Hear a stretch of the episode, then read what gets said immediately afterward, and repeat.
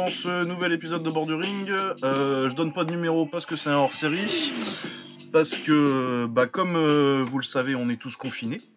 et du coup, il n'y a pas de bagarre. Quoique, si, on a eu un peu, on a eu ta, ta Temp Cup ce week-end. Ouais, ils ont, ils ont, ils ont boxé. Hein. Bah, en Russie, oui, apparemment, ils font rien. Et puis, il y a le Cafesta euh, quand même cette semaine, qui est devenu meilleur aujourd'hui d'ailleurs. Ah putain, bien. Ah ouais, c'est mieux, hein. Bah, largement. Parce que, ouais, du coup, on va faire ça tout de suite. euh, donc, euh, au bord du ring, pour ceux qui se qui sauraient pas, si c'est la première fois que vous écoutez au bord du ring, c'est un podcast qui vous parle de bagarre en général et de tous les sports de percussion plus en particulier, donc euh, la boxe anglaise, la boxe thaï, le kickboxing, le MMA. Euh, voilà, même si on n'exclut pas de temps en temps de parler de judo ou de, ou de lutte, généralement pour leur championnat du monde ou les Jeux Olympiques. Peut-être cet été, on sait pas. Euh, mais voilà, euh, du coup, euh, comme il y a très très peu de bagarres ces temps-ci, on, fait, on va faire des hors-séries, ce qui nous arrange quelque part parce que c'est ce qu'on avait prévu de faire de toute façon. Du coup, cette semaine, ce sera bah, un épisode comme on avait déjà fait pour les meilleurs kickboxers et Enak Muay français, et on avait fait pour les japonais aussi. On va faire un autre grand pays de kick, la Hollande. Ouais. Vaste sujet. Sacré programme. Vaste sujet. Bah, on va faire euh, mon thread de l'époque là, et puis après, on va dire des noms. Ouais, bah, euh, euh, une, une, une nouvelle occasion de dire que si vous avez loupé ce trait de Lucas sur Twitter, il est, Ah, il bah, est c'est pas il la est passé à la postérité. Hein. Ouais. fait, il faut vraiment le. Ouais, de toute façon, c'est pas la peine d'aller le voir, je vais vous le raconter. Là. Ouais, là, vous pourrez l'avoir en audio, du coup, ça va être pas mal. Mais... Ouais, donc euh, le kickboxing euh, ho- hollandais, de toute façon, l'école hollandaise, euh, on, on la présente plus pour tous ceux qui se- suivent un peu le kick euh, en tant que ça, Dutch kickboxing, euh, même si vous suivez le MMA. euh. Encore qu'il s'est un peu calmé ces temps-ci, Rogan avait à sortir le, le Dutch kickboxing à tout va, mais. euh, Ouais, le dis plus trop.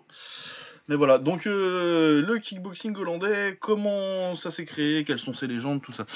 Donc euh, à la base, euh, on va remonter assez loin quand même, parce que dans les années 60, il y a John Blooming qui a appris le Kyokushin au Japon. Je crois qu'il s'est entraîné bah, sous Masoyama en plus à l'époque.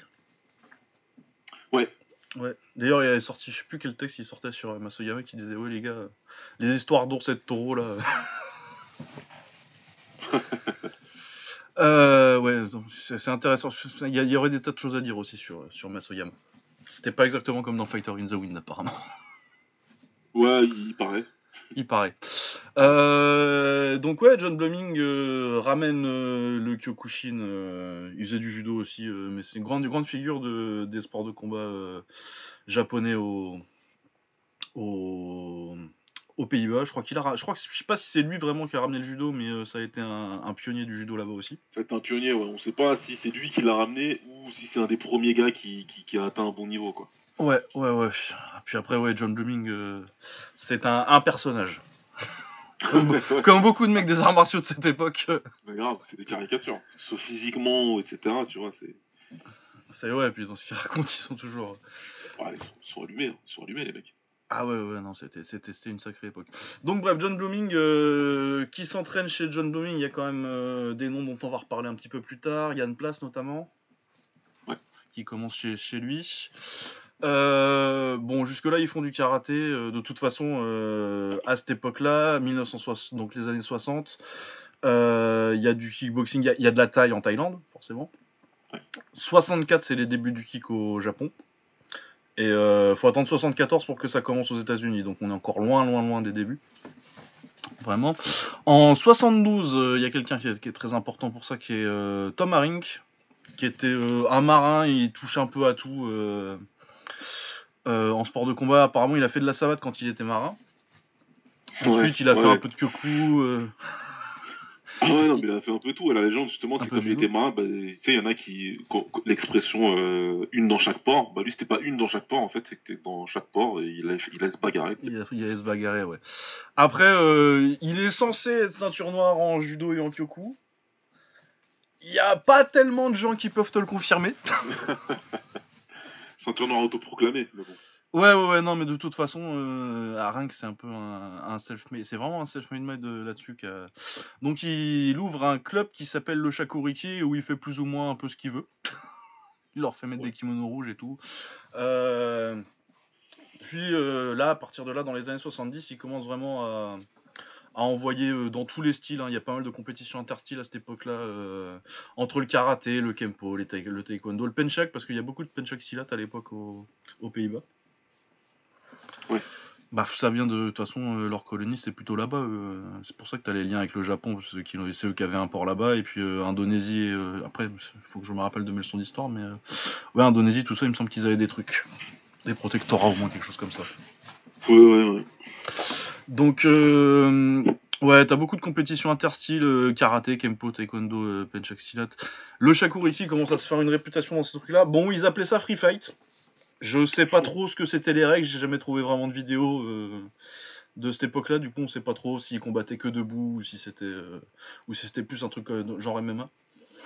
Personnellement, vu les styles, je pense que ça a dû être plutôt debout, mais bon, on sait pas trop. En 75, t'as des élèves de Blooming, donc Yann Place, Yann Van Looyen et Peter Van Den Hemel, qui vont s'entraîner au Japon. Ils vont voir, euh, donc ils vont s'entraîner, euh, je pense qu'ils, j'imagine qu'ils s'entraînent au, au Honbu Dojo du Kyokushin. Et euh, ils vont à un événement de kick au Korakuen Hall. Et donc là, ils rencontrent Kenji Kurosaki, qui est plus ou moins le père du kickboxing au Japon, et le créateur du Mejiro Gym. Et du coup, ils sont invités à s'entraîner au Mejiro Gym avec euh, des noms comme Toshio Fujiwara ou Mitsuo Shima, dont on a déjà parlé euh, quand on avait fait le Japon. Ouais. Ça leur plaît bien. Quand ils rentrent au- aux Pays-Bas, Yann Place est autorisé à ouvrir une branche du Mejiro Gym à Amsterdam, qui est affilié, qui va devenir limite plus connu que le Mejiro Gym original. Carrément, ouais. Oh, c'est connu quand même le vrai Mejiro. euh.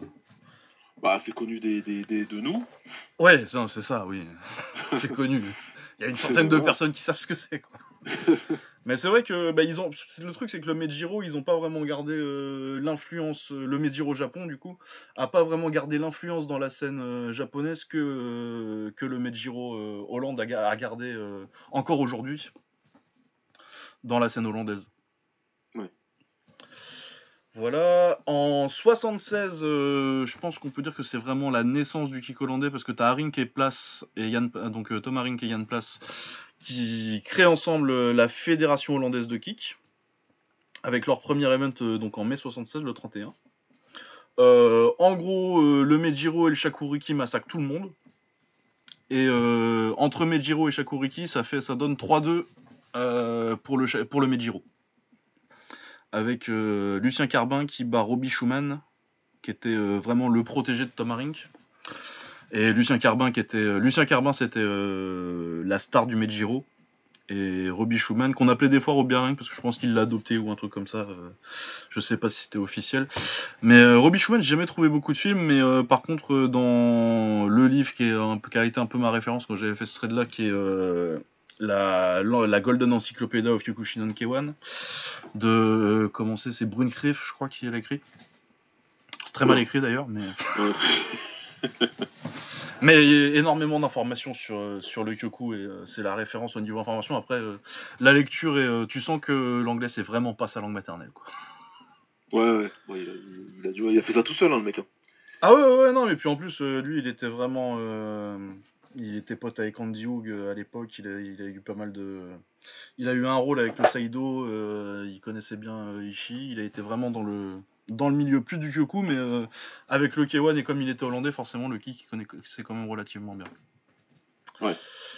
Euh, ouais, du coup, euh, Carbin euh, bat Robbie Schumann par, par TKO low kick, et dans les légendes à mentionner, Carbin pour moi c'est vraiment la première.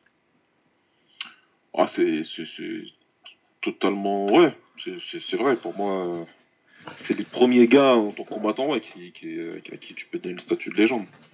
Ah ouais, parce qu'à l'époque, euh, après, il n'y a pas forcément beaucoup. euh, Lucien Carbin, tu trouves quand même des vidéos, euh, j'ai dû voir quand même une, Ouais, une, bonne- hein, ouais. une, une- une petite dizaine de combats. J'ai euh, son combat contre, en savate contre, contre Richard Silla. Je crois que c'est la seule défaite de Silla en savate d'ailleurs. Ouais. Et Lucien Carbin, selon une interview de lui, il dit qu'il a perdu qu'une fois. Ouais, Oui, après il Lucien Carbin, c'est aussi un personnage. hein. Mais de toute façon, on va avoir beaucoup de personnages. c'est que c'est tous, des, tous des personnages. Carbin, c'est particulier, c'est encore très particulier. Moi, bah maintenant, Carbin, c'est un peu. L'interaction avec lui, je t'ai raconté, donc tu sais que je garde pas un bon souvenir de cette personne. de toute façon, c'est un truc qu'il est pas. C'est pas le mec le plus chaleureux qui soit. Ah non, non, pas du tout. Et puis lui, la guerre psychologique, ça doit être H24. Mais même avec ses enfants euh, pour, pour, bouffe, à mon avis, ça doit être compliqué. Quoi. Ah non, mais, euh, ouais, mais, non, mais Lucien Carbin, c'est un personnage de manga en fait. Hein. Ah, mais complètement. C'est le vieux coach que personne supporte, mais qui a toujours raison, de le, le, le, le, le, vieux. Enfin, vite fait, hein, mais pour digression, on était parti, nous, il y avait un combattant à l'époque qui, qui, combattait contre un de ces gars. Ce gars-là, c'était Rodney Favrous, pour ceux qui le connaissent, qui s'appelait ensuite Rodney, Rodney, Glunder et qui est le père de Massaro Glunder. Donc il y avait un gars de chez nous qui l'avait boxé, on était dans le vestiaire, et puis il y a Lucien, Car... Lucien Carbin qui, qui, débarque pour dire bonjour à mon coach, qui était Rachid, pour ceux qui le savent, Rachid Sadi. Enfin, il nous dit bonjour, mais euh, tu sens qu'il est venu dire bonjour, pas pour dire bonjour, pour mettre la pression, quoi. Tu sais, il fixe notre, il fixe notre boxeur comme ça, il le fixe, il regarde de haut en bas, et il fait une tête genre, euh, ah bah, dommage pour toi. et il se barre avec un vieux good luck. ah, moi je voulais m'embrouiller avec tout. tout. Il, m'aurait monté en l'air, évidemment, donc je suis resté tranquille. mais, euh, mais voilà quoi, donc c'est un personnage comme dit, comme dit à l'ancienne, avec euh, le mental warfare à l'ancienne, comme on dit là. Tiens, Vandamri, comme ça c'est fait. Et euh, ouais, avec la guerre mentale, tout ce qui va avec, les trucs à l'ancienne pour mettre la pression. Tu vois, si c'est lui qui organise, je suis sûr qu'il est capable de te mettre dans un hôtel poivre, histoire de déstabiliser un peu, quoi. Ouais, et il vient, il vient que là à 3h du matin. ouais, c'est lui qui va taper les casseroles. Mais, ceci étant dit, dans le ring, c'est un combattant exceptionnel. Ah bah on avance sur son temps, parce que euh, fin des années 70, un mec à ce niveau-là de technique. Euh, bon, après, quand tu le regardes maintenant, euh, ça a progressé. Mais euh, en jambes, surtout, il était, il était assez incroyable. Et même en anglais, pour l'époque, c'est pas mal. Et ouais, à l'époque, je pense c'est le premier, pour moi, c'est le premier. il a pas eu tellement l'occasion de le montrer internationalement. plus que ça, il a, boxé pas mal de taille. Mais moi, les Américains, tout ça, euh, Benur par exemple. Benur Koudès, Lucien Carbin, j'aurais bien aimé voir quoi. Ouais, ça aurait été pas mal. Ou contre Toshio Fujiwara, tu vois. Des combats qui se sont pas faits de grosses stars de l'époque. Euh, mais ouais, et puis euh, la réputation, on te dit toujours que quelqu'un dont on va reparler euh, plus tard, un certain Robbie Kamen, beaucoup plus sympa pour le coup, lui. Ah oui, rien à voir. Rien à voir hein, au niveau. mais c'était son idole et c'est à cause de, de Lucien Carbin que Rob Kaman a arrêté. arrêté, il faisait du penchak, je crois, à l'époque. Et c'est à cause de ça qu'il est de, Lucien Carbin qui s'est dit Ah, moi je vais aller au Mejiro Gym. Et ouais, non, euh, grand, immense légende. Et puis, euh, bon coach, hein, euh, Lucien Carva, même si tout le monde finit par se barrer de chez lui. Bah, c'est encore une fois, c'est le, syndrome du, vieux maître, du maître à l'ancienne, avec son caractère. C'est que c'est un excellent coach, c'est un, vrai façonneur, un vrai créateur de, de, champions. Lui, les mecs, il les prend petits, il leur, il leur, il, leur fait imprégner un style, et il les monte jusque, bah, jusqu'au niveau, jusqu'au plus haut niveau, quoi. Mais par contre, ouais, clairement, je pense qu'avec le temps, tu dois péter un câble avec lui. Ah ouais, ouais, non, ça doit être compliqué. Hein.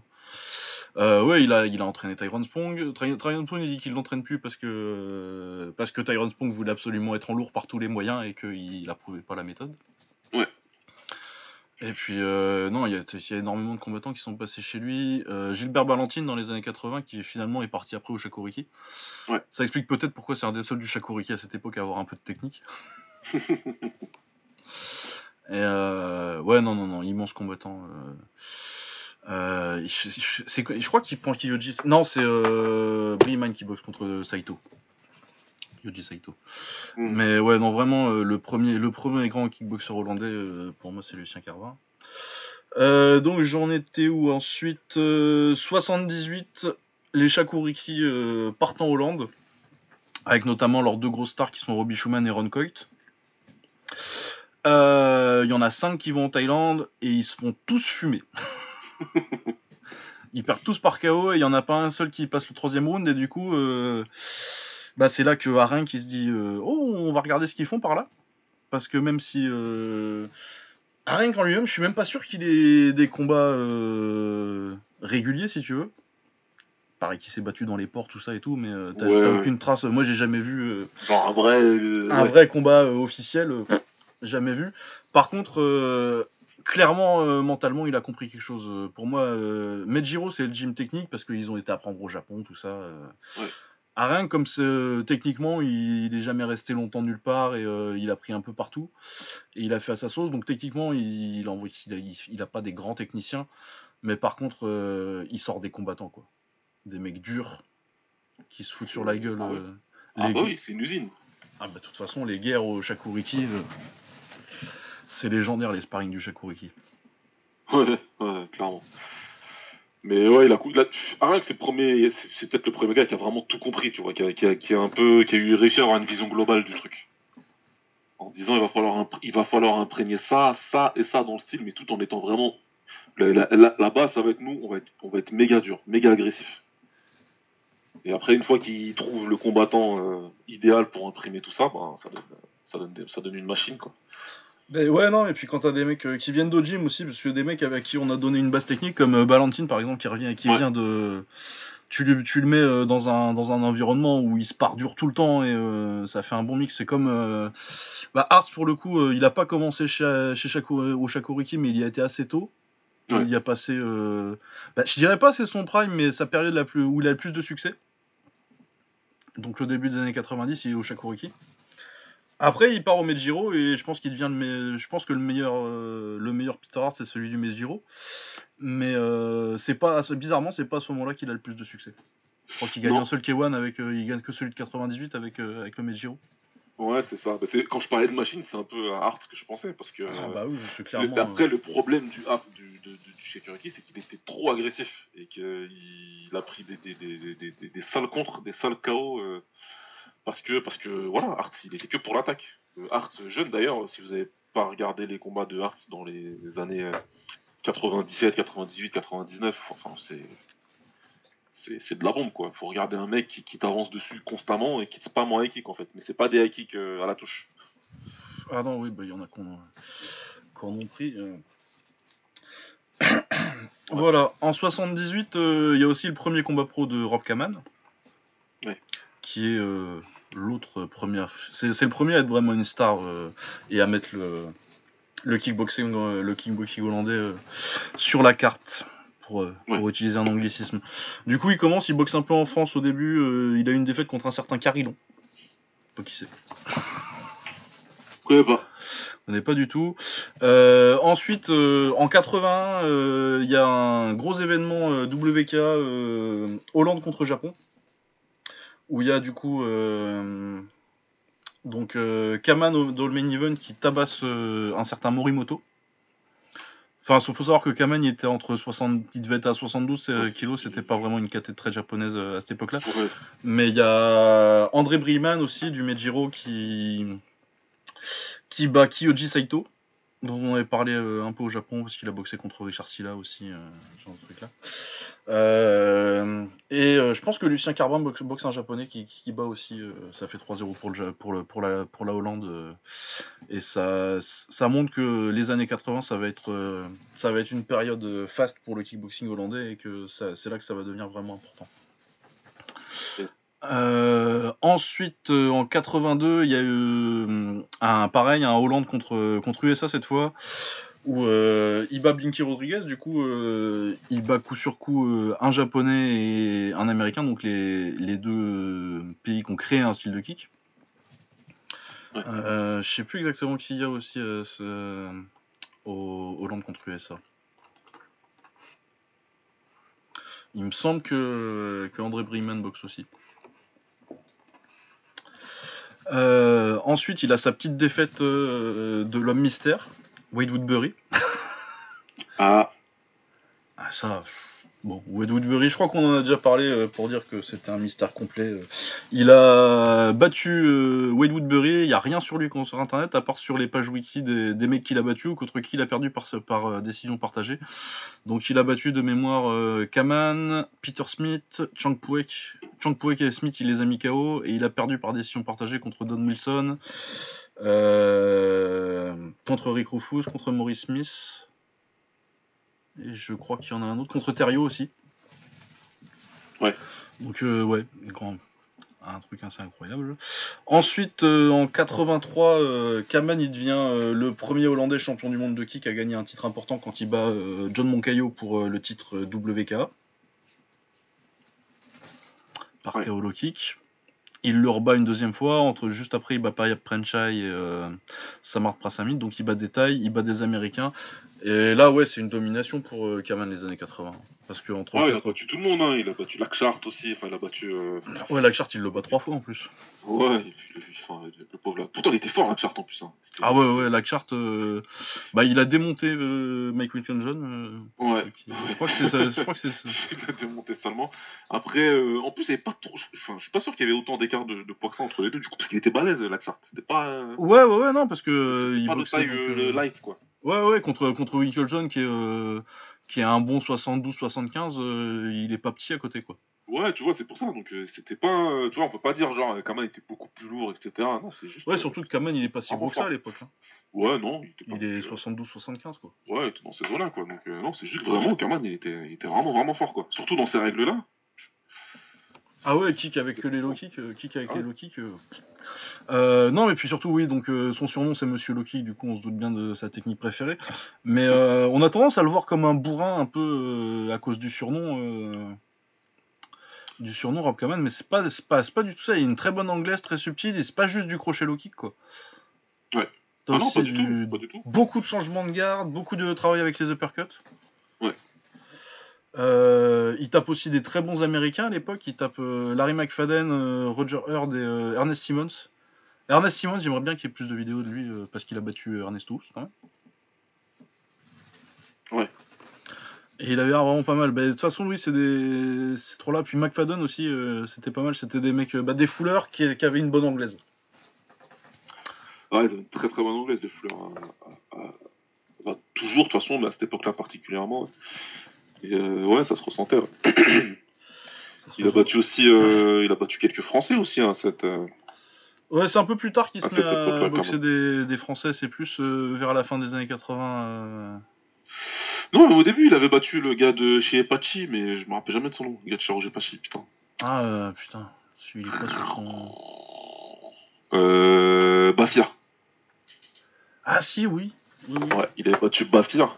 Après, je crois que c'était un, ouais, c'était un truc en France. C'était un truc en France et je crois que c'était justement, je crois que c'était euh, Roger Pachi qui avait, qui avait dû organiser. Je crois, genre, c'était son premier euh, et Couider qui avait boxé tout ça. Et, euh, et avec Aman aussi qui avait, qui avait boxé. Mais ça, c'est quelque chose dont on m'a beaucoup parlé. J'ai jamais vu de vidéo.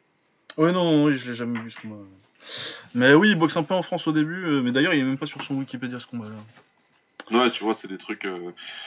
on n'est pas loin de l'interclub. Hein. Ouais, ouais, bah, c'est vraiment les débuts, euh, fin 70, début 80. C'est...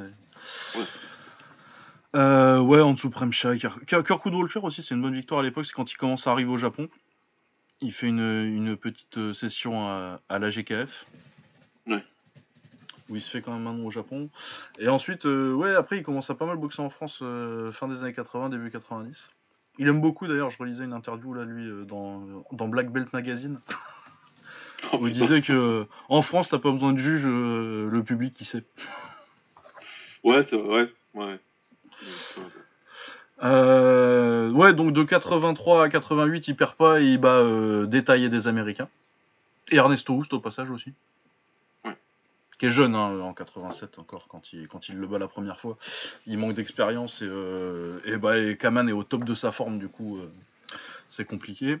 Euh, non, il y a juste euh, en 88 où euh, il perd contre Kongsak alors qu'il y a 9 kilos d'écart. Ouais. Et mais franchement, c'est peut-être ça, c'est le combat en Europe qui te fait réaliser que Kongsak, putain, c'était incroyable.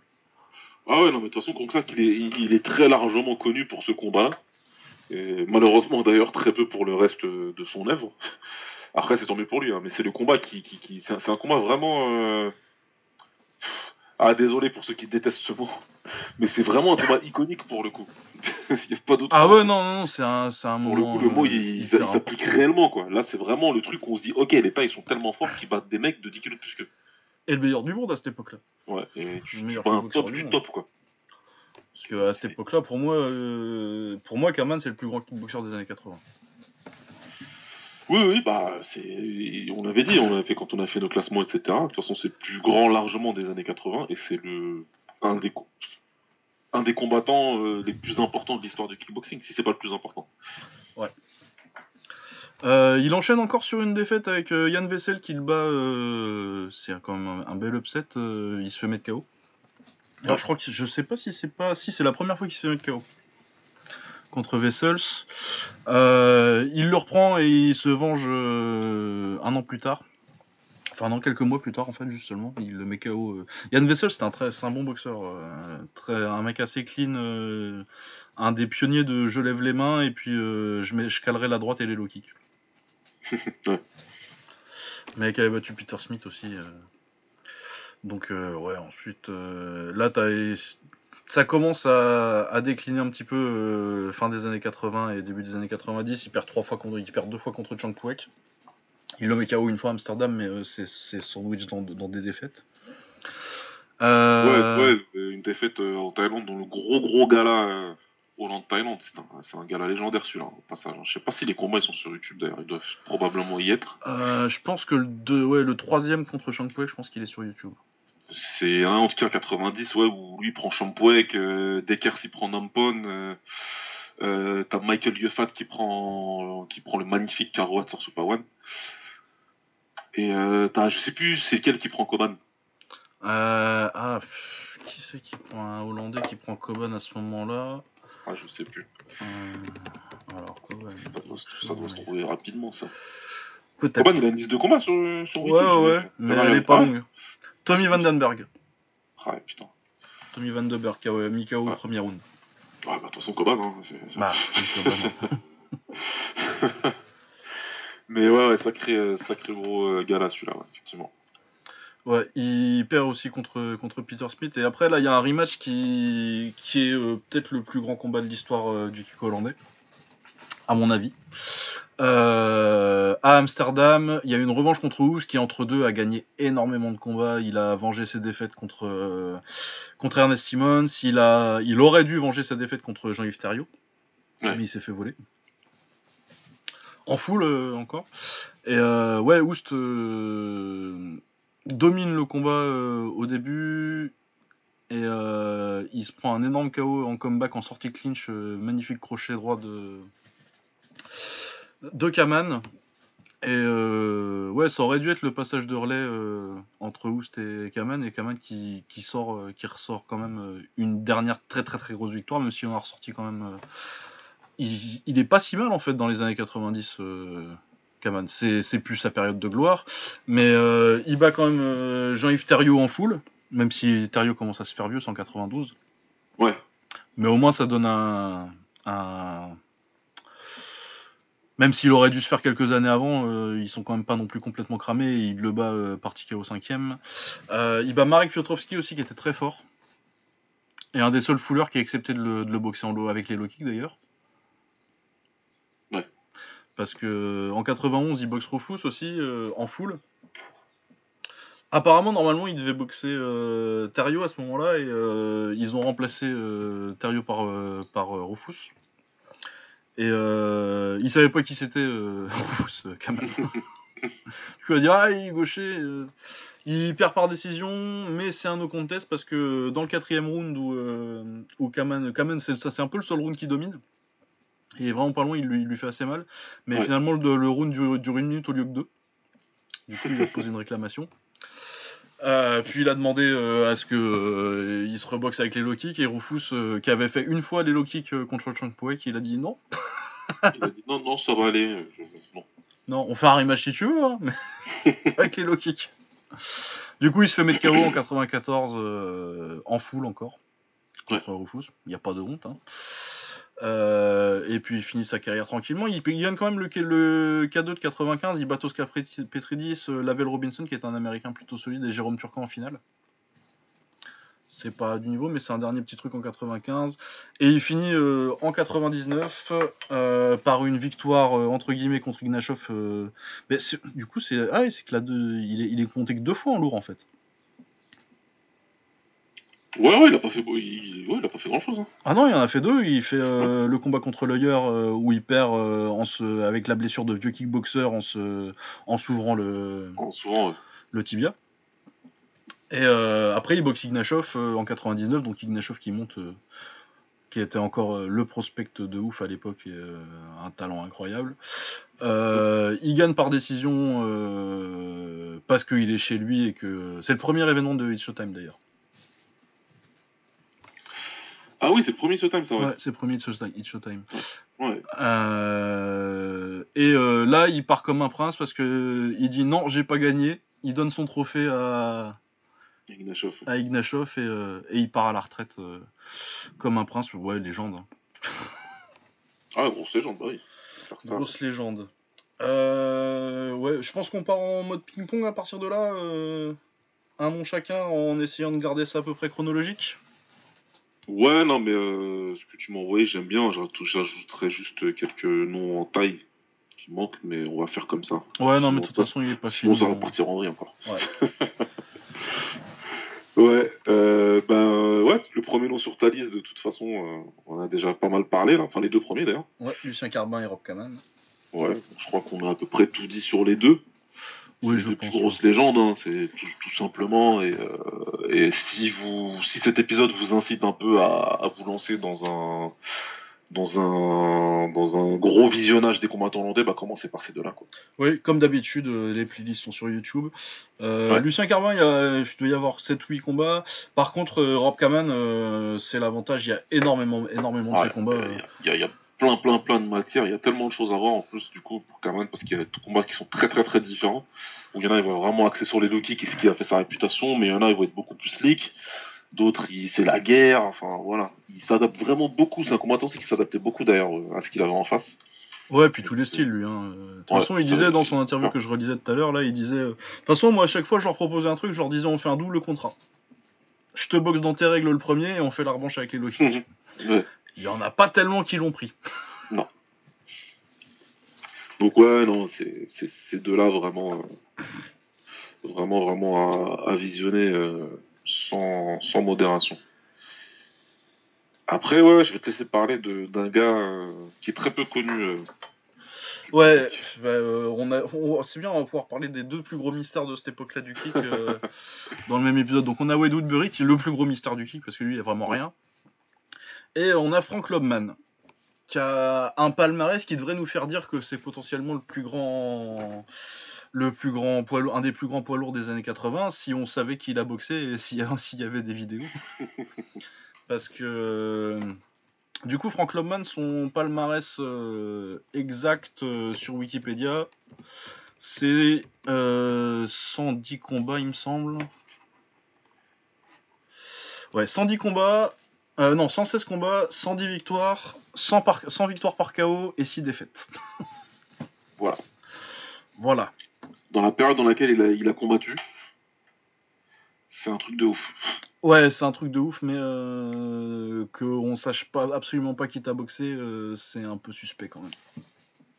C'est suspect. Après, euh, la, la, toute petite shortlist qu'il y a dans Wikipédia, c'est quand même déjà un palmarès de ouf.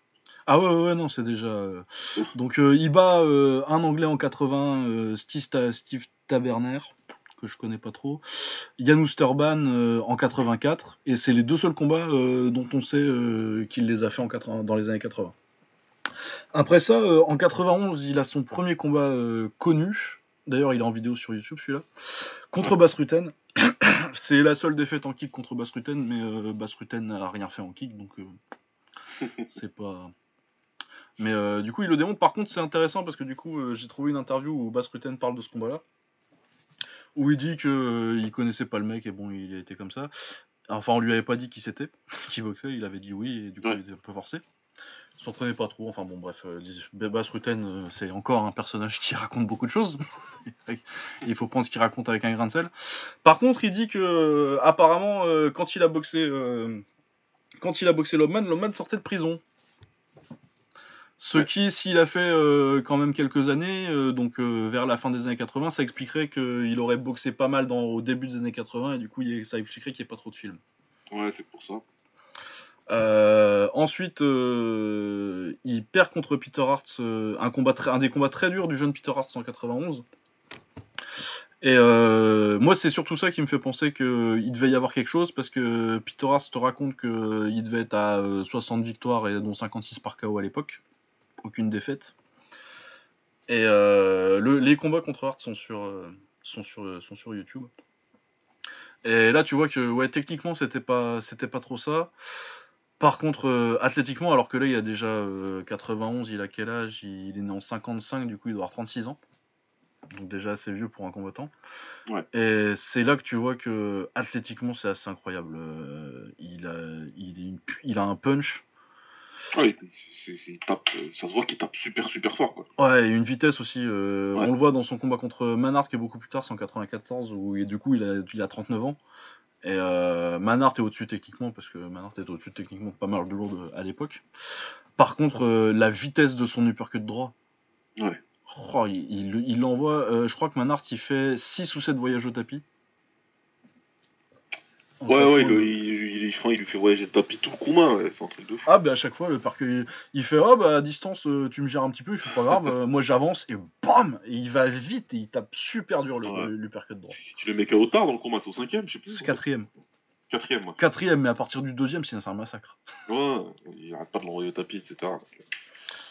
Ouais, euh, il se met de KO par euh, Maurice Smith aussi. Et, euh, et, il perd trois fois contre Hertz. Hertz le met KO sur les deux revanches. Mais ouais, c'est un des combats, c'est un combat très dur. Il fait, il fait très mal à Hertz avec sa droite. Du coup, ouais, je sais pas exactement à quel point il était fort. Mais vu comment Hart le respecte, et Hart c'est le deuxième plus grand poids de tous les temps, et euh, l'interview en fait, euh, quand il, parle de, quand il se met à parler de Lobman, c'est on lui demande euh, c'était quoi ton combat le plus dur, et l'interview elle doit être fin des années 90, donc il a quand même déjà gagné 3 K1, il a boxé les meilleurs du monde. Il a, boxé tout le monde. Et tout de suite il te dit, le, le nom qui revient direct c'est Frank Lobman. Ouais, n'hésite pas. Pas une seule seconde. il dit ouais, Frank Lobman. Euh. Et, il te dit direct, euh, ouais, je l'ai battu, mais euh, déjà c'était dur. Je sais pas s'il l'a vu, mais il m'a fait très mal. Et il te dit tout de suite, ouais, mais il avait déjà quasi 40 ans, c'était un ouf quoi. Donc ouais, je pense que je pense qu'il a dû vraiment dominer l'Europe à cette époque-là. Après, c'était pas une grande époque pour l'Europe en lourd, les années 80. Ouais. Mais bon, bah, finalement, il a boxé Smith tard dans les années 90. Smith l'a explosé, mais bon, Smith c'était un immense poids lourd aussi, donc je me fais pas trop. Mais ouais, non, c'est Frank Loman, donc euh, un des plus grands punchers de l'histoire. Euh, sur son palmarès et sur ce que j'ai vu, j'en doute pas. Mais c'est clair que j'aimerais beaucoup euh, trouver des combats de Lobman dans son prime. Ça devait être quand même quelque chose. on a un deuxième nom de cette époque-là, très important, parce que pour moi c'est peut-être un des premiers, un des précurseurs du style du style euh, hollandais. Hollandais stéréotypé, André Briman. Donc euh, du Medjiro aussi. Euh, c'est bien. André Briman, c'est un peu l'emblème du kick hollandais des années 80. Autant pour son histoire personnelle que, que pour son style de combat. Donc ouais, vraiment le premier à anglaise enchaînement low kick. Il devient euh, champion du monde euh, quand il bat Howard Jackson, qui était un grand euh, du full américain de cette époque-là. ouais, pour moi, c'est vraiment un moment fondateur, la victoire de Breeman sur, sur Howard Jackson, parce que c'est c'est un passage de relais entre la domination, c'est à peu près au milieu des années 80, ça doit être 84-85. non, plutôt 84, parce qu'il mort en février 85, Breeman. Je crois que c'est 84.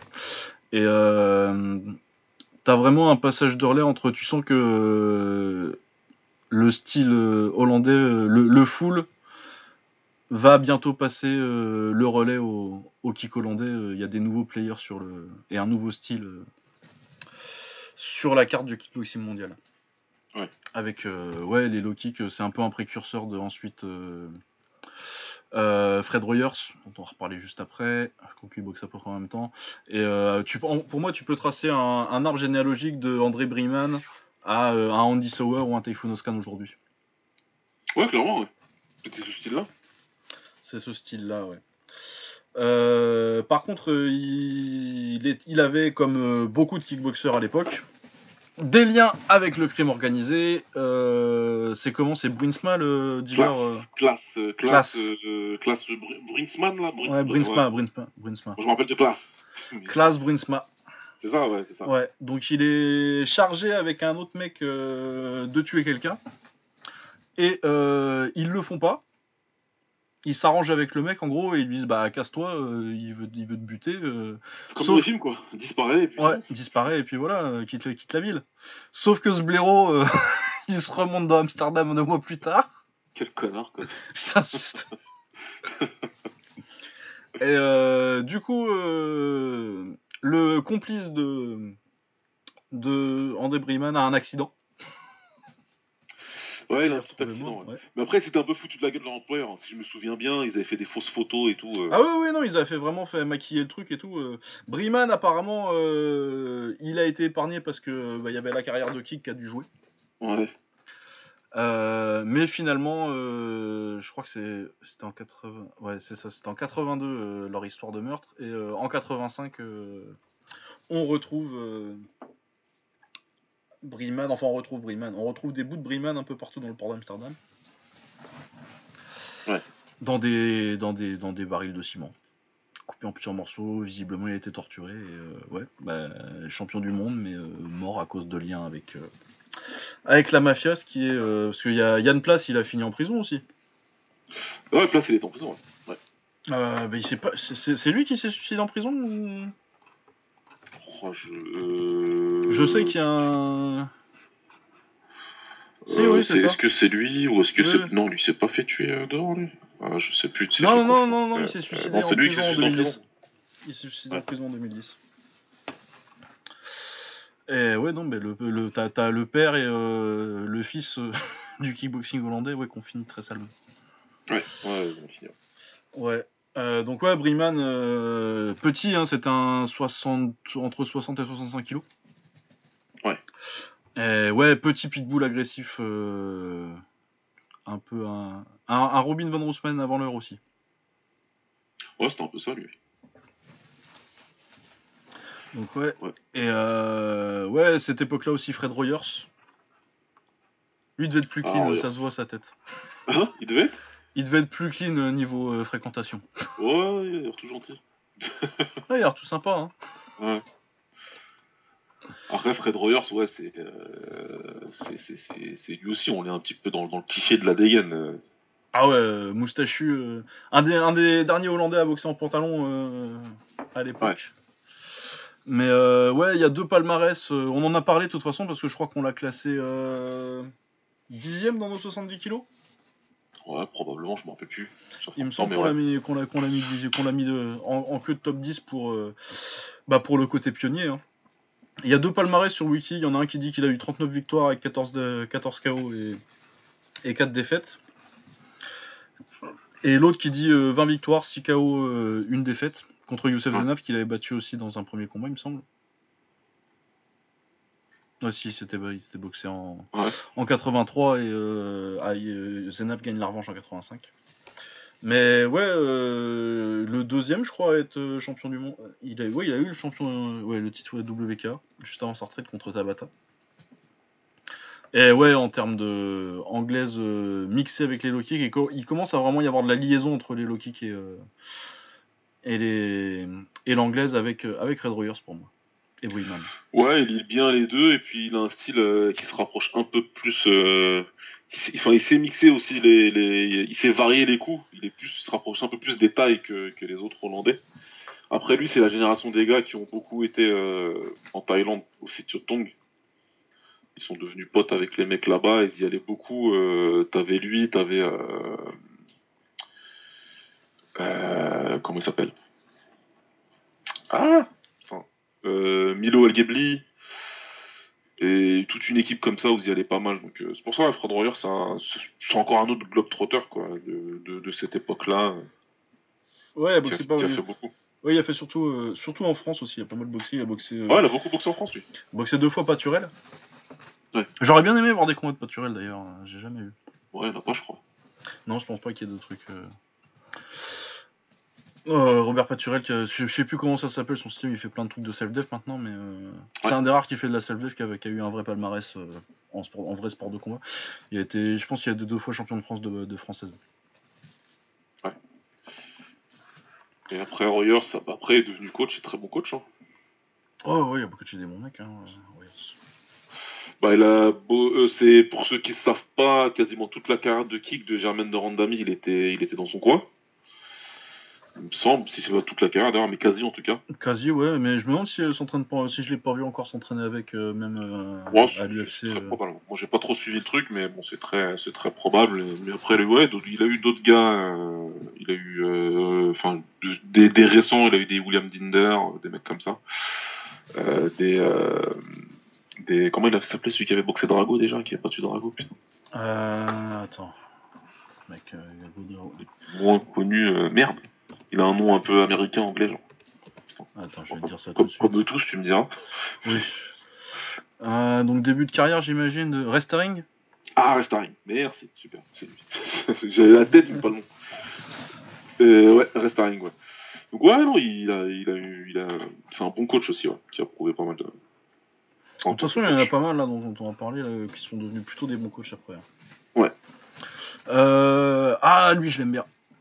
Joao Vieira. Que personne connaît. Ouais. Bah, c'est son là que je cherchais aussi tout à l'heure, quand je te parlais des Hollande Thaïlande. Ouais.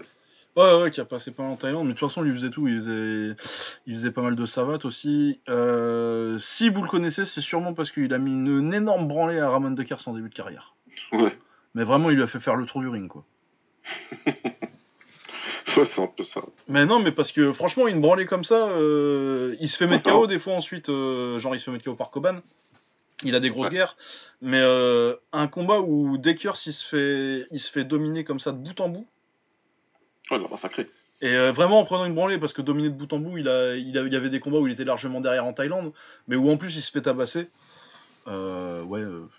bah, entre. Donc Joe Vieira, il doit, il, doit, il doit gagner contre Dekers en 88 de mémoire. Et je crois que Dekers il reprend pas une branlée pareille avant Danny. Hein. Avant Danny Bill en, en 96, 97. Ouais, ou... ouais, quasi... ouais, quasiment. En Thaïlande, il a pris, en Thaïlande, il a pris quelques. Mais pas une branlée comme ça. hein. Ouais, c'est pas des branlées, c'est qu'il se fait dominer. Il se fait dominer, dominer parce tu que vois, les mecs mais. étaient trop forts. Mais une Ouais. branlée, ouais, c'est vrai que là, pour le coup, ouais, c'est vrai que c'était. Ouais, bon. J'ai des flashs qui me reviennent là, c'est vrai qu'il a cassé la gueule quand même. Euh, ouais, Joao Vieira, il a boxé trois fois contre un mec dont on, a déjà, qu'on, qu'on va parler, dont on va parler juste derrière et euh, qu'on a déjà mentionné un petit peu. Euh, contre Gilbert Balantine, il perd trois fois en kick contre Gilbert Balantine. Je crois qu'il le bat une fois en savate. Ouais. Et ouais, moi c'est un. Quand j'ai regardé maté, euh, il est au début des années 80 alors qu'on en savate. Et euh, tu vois vraiment l'évolution euh, par rapport à l'époque de Carbin et tout. pas forcément par rapport à Carbin, mais par rapport aux autres boxeurs de cette époque, les Ron Coit et les et les Robbie Schwan, les Shakuriki de l'époque. Il y a vraiment une vraie, vraie, vraie progression technique. C'est un, un des premiers euh, vrais combats de kick hollandais moderne pour moi, Vira et, et Balantine, la rivalité. Ouais, c'est des, gros gros combats qu'ils ont fait. Ouais. Ouais, il avait boxé contre l'anglais là aussi, euh, Ronnie Green? Contre Ronnie Green. Il, a fait une, il avait perdu à chaque fois, mais euh, Ronnie Green il Son- était, très, il était très fort de toute façon. Ah, il était fort. hein. Après, ils l'ont fait boxer toutes les, tous les Hollandais, je crois, Ronnie Green. Il a dû tous les prendre au moins une fois. Il n'a pas, il doit pas un palmarès très positif d'ailleurs, mais bon. Mais il était fort. Ah, il est très très fort, euh, Ouais. Ronnie Green. Très slick, euh, très très beau boxeur. Et puis euh, un, un, qui que ça dérangeait pas d'aller en Thaïlande, et dans toutes les règles, c'est quand même assez rare pour être mentionné. Ouais. Ouais, Ronnie Green a aussi gagné contre, contre Gilbert Balantine. Et ouais, Gilbert Balantine euh, dans les années 80. euh, Parce qu'on pense surtout à sa fin de carrière dans les années 90, mais euh, dans les années 80, c'était le meilleur de sa caté. euh, un, des meilleurs, un des meilleurs boxeurs de sa caté. hein. Euh, parce qu'il perd contre, en, en Hollande en tout cas. Parce qu'il perd contre, euh, contre Ronnie Green en 82. Il bat Joao Vieri, à peu près tout le monde en Hollande euh, à cette époque-là. Il bat Philippe Cantamessi aussi. euh, Je sais pas en quelle règle c'était ça. Quant à Messi, je crois que c'était en full, non? Ouais, je pense que c'était en full. Hein. Je crois que c'était en full. Je, je, quasi sûr. Mais ouais, il bat René Desjardins et Richard Nam en, 80 en, en 85. Donc euh, ça bat quand même. euh, ça manque un peu de taille euh, encore à l'époque. Mais Il perd contre Soudaret par KO. Il bat Norris Williams, donc américain. Il bat Milo Gobli, donc il domine vraiment le- l'Europe, hein, plus ou moins. En Europe, il est très très fort. Après, Ah il prend ouais. des gros tailles, donc là c'est un peu plus difficile, même s'il bat quand même Sang mais. Ouais, ouais, puis euh, ouais, il perd contre, Chan- contre Chanchai. Il perd en full contre Steve Demonchuk. Aux Ouais. États-Unis, il faudrait que je le revoie ce combat. euh, Pas sûr. Euh, il bat deux fois Ramon Dekers. Ouais. Il bat deux fois Dekers. Euh, il a, combattu le, il a combattu le GOAT aussi. Hein. Ben, il a combattu euh, la paire d'ailleurs. Ouais. Parce que euh, en 90, il prend Conctorani Payakarun. Il perd forcément parce que Conctorani, euh, ça boit Parce que- le grand frère euh, moins connu. Il Mais était méga fort. ultra fort. C'est dans, dans l'histoire des frères qui se, font- qui se sont fait carotte. ah, il, est très haut dans l'histoire des frères qui se sont fait, qui étaient vraiment très forts, mais son frère il était tellement trop fort que du coup, bah, les gens l'ont oublié. Mais Conctaroni c'était super fort. Ah oui, non, parce que euh, je sais plus, il a été au moins une fois euh, combattant de l'année en Thaïlande. Ouais, il a été combattant d'année. ouais. Et euh, ouais, non, c'est un, c'est un des plus grands, euh, c'est un des plus grands Muay Thai, euh, de l'histoire, euh, Conctorani. Ouais, il, Mais, est euh, souvent, euh, il est souvent pas nommé, mais il devrait quoi. Mais ouais, parce que bah, c'est, si tu veux, c'est pas un- une paire de frangins à la, euh, comment je dirais, euh, à la Urabe, tu vois, où t'as vraiment un, un qui est vraiment largement au-dessus. Ou d'autres trucs comme ça, genre, je sais pas quelle autre paire de frangins, bah, les Petrosian par exemple. Ouais, Petrosian. Ouais. Euh. Armen n'est pas mauvais quoi, mais euh, t'as une grosse différence de niveau quand même entre entre Armen et. euh, Alors que Conctorani, oui, c'est pas grand chose la différence avec Samart, mais Samart, euh, bah, c'est le plus grand Nakmoy de l'histoire quoi. Ouais. Du coup, il prend aussi euh, Samart, euh, contre qui il perd, logique. Il a pris Robert Ka- Ka- Kaino Racing aussi? Robert, le fou. Ouais, vous connu, euh, si vous le connaissez, peut-être pour ses guerres avec, euh, avec Skarbowski. euh, Avec. Skarbowski, ouais. Oh, le chaos que Skarbowski lui met. Magnifique, avec le short vert Ouais. euh, en, en je ne sais pas quelle matière. le short chelou de, de Skarbowski. Mais ouais, super. Et la revanche, elle est magnifique. Ouais, la revanche aussi, ouais. Ça fait longtemps que j'ai pu- j'ai me les refaire, tiens. Ouais. Et euh, ouais, non, mais c'est ça. Après, euh, il est encore respectable dans les années 90 parce que euh, il perd contre Ra Rawenoy euh, Hector Penn en 96, mais à cette époque-là, il a déjà euh, 35 ans Ouais, déjà, c'est âgé. et ouais. une longue carrière. Euh, Fikri Tijarti, donc euh, ouais, à partir de 95, ça commence, mais entre euh, ouais, entre 80, allez, mettons euh, 4, début des années 80, 82, il commence vraiment à monter. Jusqu'à jusqu'à 95, euh, c'est un des meilleurs 65 kg du monde, quoi. Ouais, clairement. Très très dur à battre. Très, très façon, fort. Quand tu, quand tu boxes 3, 4 fois des cartes et que tu le bats 3 fois sur les 4, bon. Ça va. Ça va, ouais, non, et puis bah, Michael Cour aussi, euh, fouleur, euh, fouleur allemand qui était, qui était assez fort. Ouais. Pas mal de taille. euh, des Américains, parce qu'il y a George Engat aussi qui était euh, un fouleur pas connu mais qui est, qui est assez fort. Une bonne anglaise. Et ouais, il bat des Américains, des tailles, et, euh, et il perd que contre les meilleurs entre, 80, entre 82 et 95, quoi. Ouais.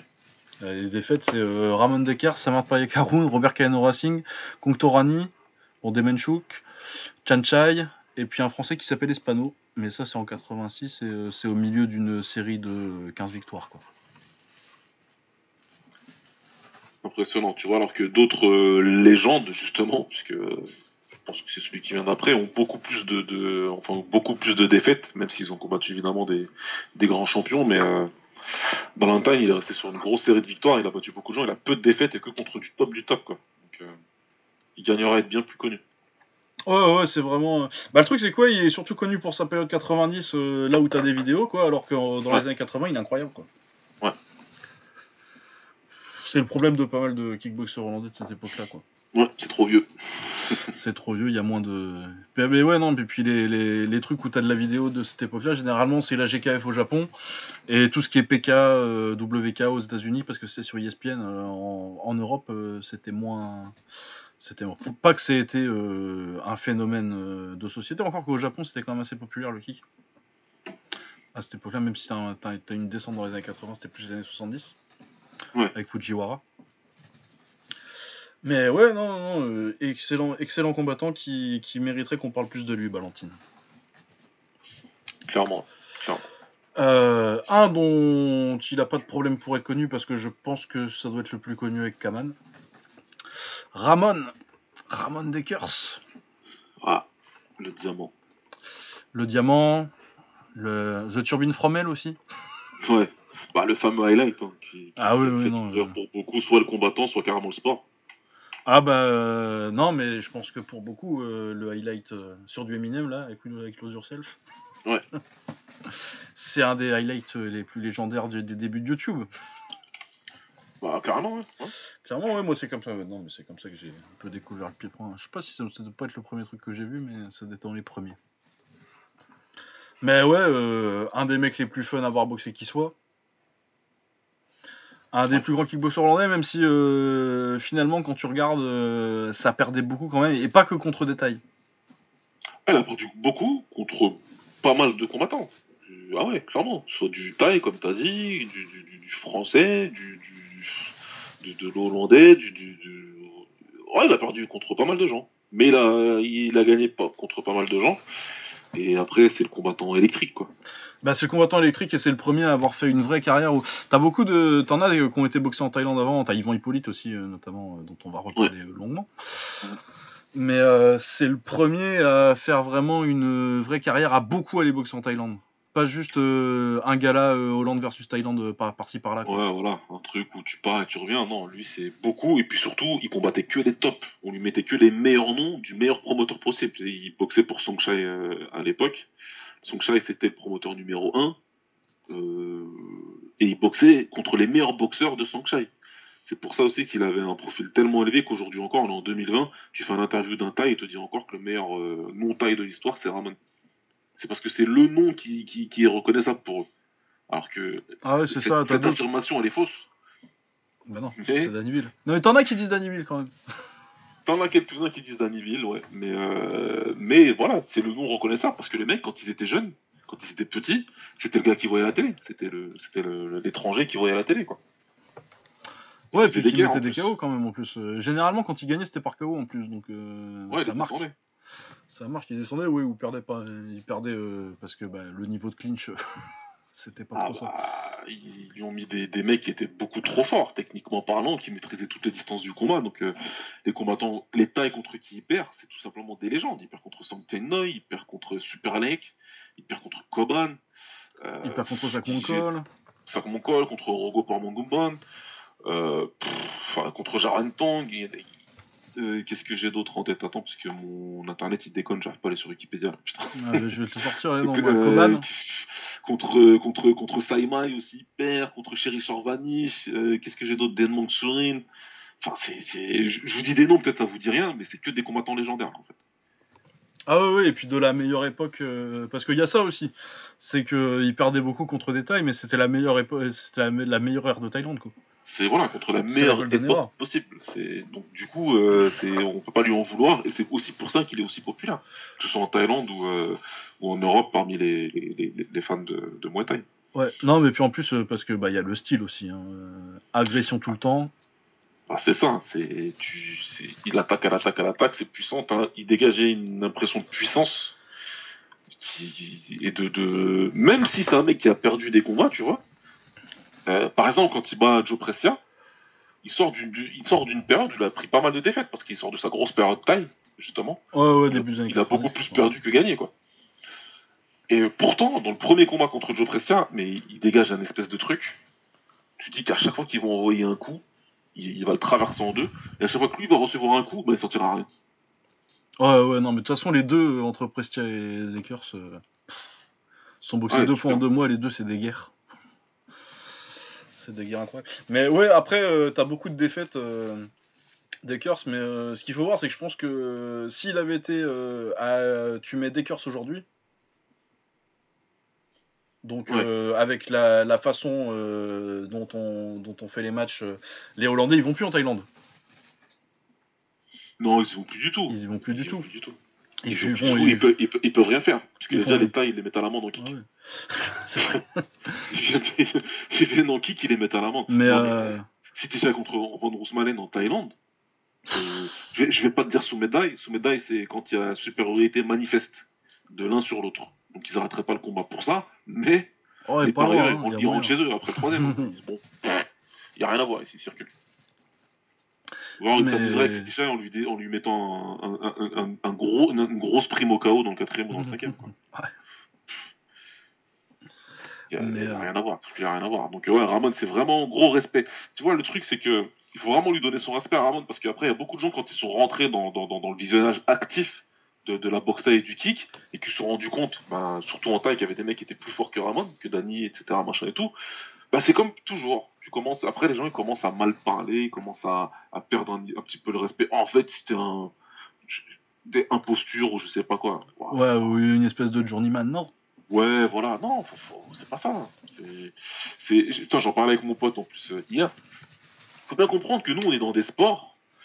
euh, ce sport-là, enfin ces sports-là, kick, la taille en particulier, euh, et puis d'autres sports euh, compétitifs. Hein. Lucas, il a commencé euh, sur, euh, jamais comment s'appelle ton truc là? Euh, euh, Shindokai. Celui où tu faisais vraiment beaucoup de compètes. Où, euh, euh, le, le- le nombre de défaites, franchement, on s'en bat les steaks en fait. Ah ouais, non, non, C'est li- limite hyper con. On en a parlé, genre avec Lucas, je sais plus qui, tu sais, de sortir spontanément ton nombre de défaites, ton nombre de victoires. C'est compliqué, hein. Ah ouais, non, mais tu te rappelles pas de quel style. Parce euh, que, voilà, parce que là, on est dans ce truc, on est dans, dans, dans, dans, vraiment, on est vraiment dans la compétition pour, pour euh, tiens, je vais faire plaisir à je sais plus qui du groupe pour compétir. Ça. Dédicace Omar. Mais euh, on, on, on- y est pour ça, tu vois, c'est vraiment, je veux, j'y j'y vais, je veux combattre, je vais gagner, je vais perdre. De toute façon, je vais en avoir. Et Ramon, c'était vraiment l'état d'esprit. C'est un des gars, il est arrivé en disant, de toute façon, moi, c'est ce que je veux faire. Son coach aussi, qui était son beau-père, Corey on va y aller. euh, Corey Murs, ouais. On va gagner, on va perdre, on s'en fout, de toute façon, on veut, on veut boxer les meilleurs, en fait. On veut faire les meilleurs combats, on veut boxer les meilleurs. À la fin, pff, quelqu'un comptera pour nous. Et c'est ce qui se passe. Donc, faut vraiment rentrer dans ce visionnage-là, pas dans, sous le prisme des mecs de l'anglaise ou du MMA, où voilà, il a tout ça de défaites. Quand je vois des gens qui insultent Ned Diaz, moi, ça me fait rigoler. Oh, il a 11 défaites. Bah ouais, mais regarde qui boxe, quoi. Regarde qui combat et comment il les combat. Après, tu peux perdre, y a pas de problème. Mais qu'on vienne me dire, c'est un combattant naze, déjà j'ai toujours du mal quand euh, on est dans son canapé et qu'on me dit, bah lui il est nul, je sais pas quoi, c'est une brêle, machin, ok, d'accord. Mais pff, si tu juges euh, la valeur du combattant à son nombre de défaites euh, dans, dans, dans le sport qu'il fait et le niveau de compétition qu'il prend, Diaz, je crois qu'il a l'UFC quand il a 20 22 ans, un truc comme ça. Et il a pris ouais, que de l'élite. Ramon Decker, il va en Thaïlande, il a 20 ans. Ouais, ouais, c'est ça, à peu près. Il a 20 piges, il est de quelle année euh, Il est dans quelle année lui? Il est Il dans est 69. 68. 69, ouais. 69, le mec, tu vois, il- en, en 98, euh, en 80, pardon, en 88, 90, il a déjà boxé les meilleurs en Europe. En 90, il est déjà en Thaïlande. Il, il est en Thaïlande, il combat contre Nomphon. Nomphon, c'est une légende. Encore une fois, on l'appelait Ring Genius. C'est les Thaïs qui lui ont donné ce surnom-là. Donc déjà, t'es dans la Golden Era, et toi, on te donne le surnom de Jenny du ring. Bah putain, ça veut dire ce que ça veut dire, quoi. Ouais, non, puis Banham Phone, juste derrière, il met KO Cherry. Ouais. Et euh, ouais, pour revenir à ce que je disais tout à l'heure, si tu mets euh, Ramon Deckers aujourd'hui, donc euh, à une époque où il ferait que du K1, et où il boxerait beaucoup, beaucoup moins de taille, c'est pas. T'as t'as pas, t'as pas autant de rouge sur Wikipédia, quoi. Ouais. Parce que il aurait fait que du kick, euh, que du kick euh, K1 Rules, euh, Deckers. T'as pas beaucoup de mecs qui l'auraient battu. hein. Pour aujourd'hui Ah, d'ailleurs. pas. Encore aujourd'hui, mais c'est juste que ouais, c'était un, kickboxer qui faisait de la taille quoi. Ouais, qui faisait de la taille et qui aimait ça. Ouais, il y a les deux branlés sur euh, Joël César qui il a, dé- il a démonté. Oh, moi, pour, pour moi, aujourd'hui encore, et, et- et- et- enfin, le- la revanche en plus, mais pour moi, ça reste un des combats les plus violents de l'histoire, mais tout sport confondu. Ah ouais, non, mais euh, les deux contre César. Oh. C'est violent. C'est, tu vois, c'est pas. Là, on est dans la violence. Ah ouais, non, mais les, les guerres contre Prestia. euh, Mais ouais, après, euh, c'est vrai qu'il est cramé assez vite et qu'il commence à perdre beaucoup. genre à 23-24 ans, il a été cramé comme un taille lui. Ah, 23 ans, ouais, c'était, quasi fini. Mais de toute façon, on a combattu avec telle, telle régularité en Thaïlande que ouais, c'était logique qu'il soit cramé comme un taille. Sauf que comme c'est un Européen, eh, il a pas calé l'affaire. Hein. Il a continué, continué, continué. Euh, Ramon Deckers, il a combattu au World Max euh, en 2006, quoi. Ouais, il s'est arrêté quand même. euh, Il s'arrête quand même plus ou moins en, en 2001 et il revient ensuite. euh, il bat Dwayne Ludwig euh, en 2005. Ouais, au- à, la finale de 2005, je me souviens. Celle où euh, Souer bat, bat Boaka en finale. Et, euh, voilà, et après, il prend Yorimes. Yorimes en 2006, c'était pas. euh, Oui, il est pas mal le combat en plus. Ouais, il est bien, il est bien. Et puis Yorimes, c'est un bon combattant, quoi. De toute Ouais, on l'avait dit dans nos top, euh, dans nos top euh, 80 kilos. ouais, on Ouais, l'avait mentionné, ouais. Donc, Qui descendait d'une caté supérieure en plus. Ouais, c'est pas, c'est pas n'importe quoi, quoi. Il a été normal. Tu vois, le mec, en sortant du canapé, euh, j'y vais, quoi. Après, ouais, pour nous, il y a un combat euh, très intéressant. euh, c'est le combat contre Danny Bill en 97. ouais. Ouais. C'est clair que Ramon, il est, il est déjà cramé, comme on le dit. hein. Mais ça reste Ramon Dekers. Ouais, non, mais puis il sort du combat contre Casri et Casrioui qui était quand même solide à l'époque. euh, Ramon Dekers euh, sur la pente descendante, c'était quand même pas non plus euh, un truc Ah non, à non. prendre comme ça, quoi. C'était quand même un très très bon combattant. Après, moi, je vais le dire là, clair et net. N'importe quelle version d'Danny Bill bat n'importe quelle version de Ramon Dekers. Ah oui, sans problème. Zéro doute là-dessus. Parce que le style de Danny, ça marche trop bien avec le style de Ramon. C'est tout ce qu'il aime, Danny, un truc comme ça. Un tank qui lui avance dessus, qui essaie d'envoyer des coups, mais qui sont assez, je vais pas dire téléphonés, mais que tu peux voir arriver quand t'es- quand t'as l'intelligence de combat de Danny. Ouais, pour lui, c'est du pain béni. ouais. Ah ouais, ce qui lui met. euh, Le petit, le, petit, euh, le petit knockdown sur le high kick là. Sur le high kick, en, en- en lui, en lui occupant bien les bras, bien, tu vois. tac tac en avançant, et puis high kick jambe gauche, magnifique. Le spécial euh, Danny, justement. Dédicace euh, Ambroise, t'en as pris beaucoup des comme ça. et, euh, ouais, ouais, donc, euh, enfin voilà quoi. Ramon, faut vraiment euh, lui, laisser son respect à ce combattant-là, parce que c'est un combattant exceptionnel.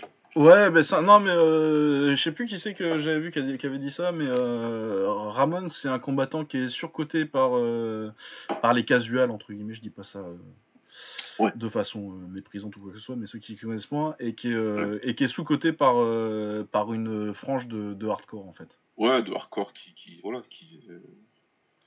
Genre de mec qu'on trouve sur, Sher- sur Sherdog, par exemple. J'allais le dire. Dire. Mais il a disparu, lui. Ouais, bah ouais, bah écoute. Ouais, bah, vu, l'année qu'ils ont fait, les tailles il en kick, Ouais, il était mal. il a pas dû, passer, pas dû passer une bonne année 2019. Non, mais comme je dis un jour sur le forum, tu te trouveras une meuf et tu disparaîtras. Ça doit être, ça doit être fait. enfin, voilà quoi. Ramon Dekers. Ouais, légende. Ouais. Légende. Oh, bah le nom d'après, putain. Ah oui, hein. On en a parlé un petit peu, mais là, euh, oui, on parle de légende aussi. De toute façon, les deux d'après, là, les trois même. hein. Ah, tout de suite mettre les pieds dans le plat. N'est-il pas le meilleur kickboxer de l'histoire? Je sais pas, ça se discute. Mais euh, bon, évidemment, on parle de Ernesto Houst. Ouais.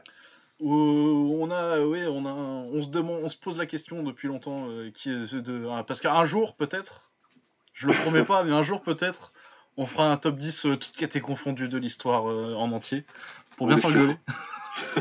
Mais ça va partir en vrille. Alors là, pour le coup, on est toujours d'accord, mais celui-là, celui-là, ça sera pas possible. Ah non, celui-là, il va y Ah, avoir des, ouais, il va y ouais. avoir des trucs dans les. Je vais caser un américain que personne connaît. Ouais, tu vois, ça, je vais pas accepter dans le top 10, ça, tu vois. On va s'embrouiller tout de suite. Euh, dans le to- Non. top 10, je pense pas que je mets top 10. Je peux... Il va falloir qu'on fasse, qu'on fasse un top 25, mais je peux. Ouais, c'est Ouais, chaud de mettre 10, des américains top sera 10. trop dur. Top 10, euh, c'est compliqué de mettre des américains. Par mois. Ernest Houst, Ernest Houst, comment te dire? Euh, Tu vois, Adesanya, c'est The Last Stylebender. Est-ce que Ernest Houst, c'est pas The First Stylebender? Ouais, si, si, si, il y a un truc. Ouais, ça, c'est unique euh, comme style à cette époque. euh, c'est vraiment une, progression et puis euh, une, un premier raffinement du style hollandais. C'est c'est un truc de dingue. Il a affiné le style, et puis c'est un gars avec un esprit tellement ouvert qui s'est dit il y a plein d'autres sports de combat autour de moi où c'est hyper efficace, bah, je vais y aller. Et je vais prendre les titres, je vais combattre les meilleurs à chaque fois pour pouvoir ensuite avoir mon propre style et puis et, et puis monter quoi. Donc le mec, il- bah, c'est ce qu'il a fait. Champion en Muay Thai, champion en kick, champion en savate, Champion en K1 en full, euh, en K1, En en full. full. Voilà, En full, euh, ouais, en full, c'est même pas forcément juste pour les titres. Je crois qu'il a, un, je sais pas s'il a un titre mondial en full. Oh, il a dû prendre un WK, un truc comme ça. Non, mais je sais qu'il a, un- il a, non, mais des WK, ils sont, ces WK, ils sont en kick. Mais vraiment en full. Ah. euh, ISK, ils lui ont pas donné une petite ceinture, hein, ISK Bah, ISK, il en a une européenne qui prend contre Régis Le 188. Ouais. Mais je pense pas qu'il en ait une. euh, Il a boxé Mondial. pour celle de Rufus en fait. Ah oui, ok, ouais. Il boxe pour celle de Rufus. Bah si, du coup, il en a une, oui, je suis con. C'est celle de Rufus, quoi. Oui, c'est celle de Rufus, oui, j'ai oublié. Il a, il a quand même pris une SK euh, monde, ouais. Ouais, non, et puis normalement, il aurait dû prendre une ISK contre. euh, contre, euh, contre Jean-Yves Thériault. Ah oui? Parce que euh, quand il le boxe en Suisse, là, euh, pour la revanche. Parce Ouais. que du coup, euh, on va peut-être remonter un petit peu. On monte Le un temps- petit peu le cours. Même si Donc, on l'avait déjà beaucoup fait ouais. dans notre top. Mais bon. Bah, qui, se croise quand même pas mal avec, avec Kaman aussi. En plus, déjà dans l'émission, on en a parlé un peu de Ernest Houst. Ouais. Mais euh, il commence à 83, il enchaîne, euh, il fait une belle série de 10 victoires pour commencer. Il y a quand même euh, des victoires pas mal. Hein. T'as Léo De Snow deux fois quand il est en train de monter en Hollande. T'as une victoire contre Manhart aussi. Ouais. Euh, après, il part aux États-Unis, il boxe Ernest Simmons. Je sais pas si c'est en kick ou en full. Toujours est-il qu'il perd par décision. Ouais. Euh, il perd contre. J'ai jamais vu le combat contre Simmons, j'aurais bien aimé. Euh, il perd contre Jean-Yves Thériault en full. Parce que Jean-Yves Thériault, les Loki qui faisait pas. Non. Euh, il perd euh, légitimement, hein, mais euh, perdre en 86 contre Thériault en full, euh, c'est arrivé à des gens très bien. De toute façon, il est pas invaincu. Je crois qu'il est invaincu, dans les années 80. En euh, fou- Ouais, c'est ce c'est qu'on avait dit, ce qu'on avait déterminé aussi. Ouais, il perd en 79 et sa défaite suivante c'est Kaman en 92. Ouais. Même si le nul contre Don Wilson, il se discute. Ouais. Ça se. Oui. Ça peut. Ça Je crois que c'était à Montréal. Ouais, Ouais, c'était à, Ver- hein. Ver- à Verdun au Québec. Ah voilà. Euh, ouais, du coup, ils se discutent le match nul.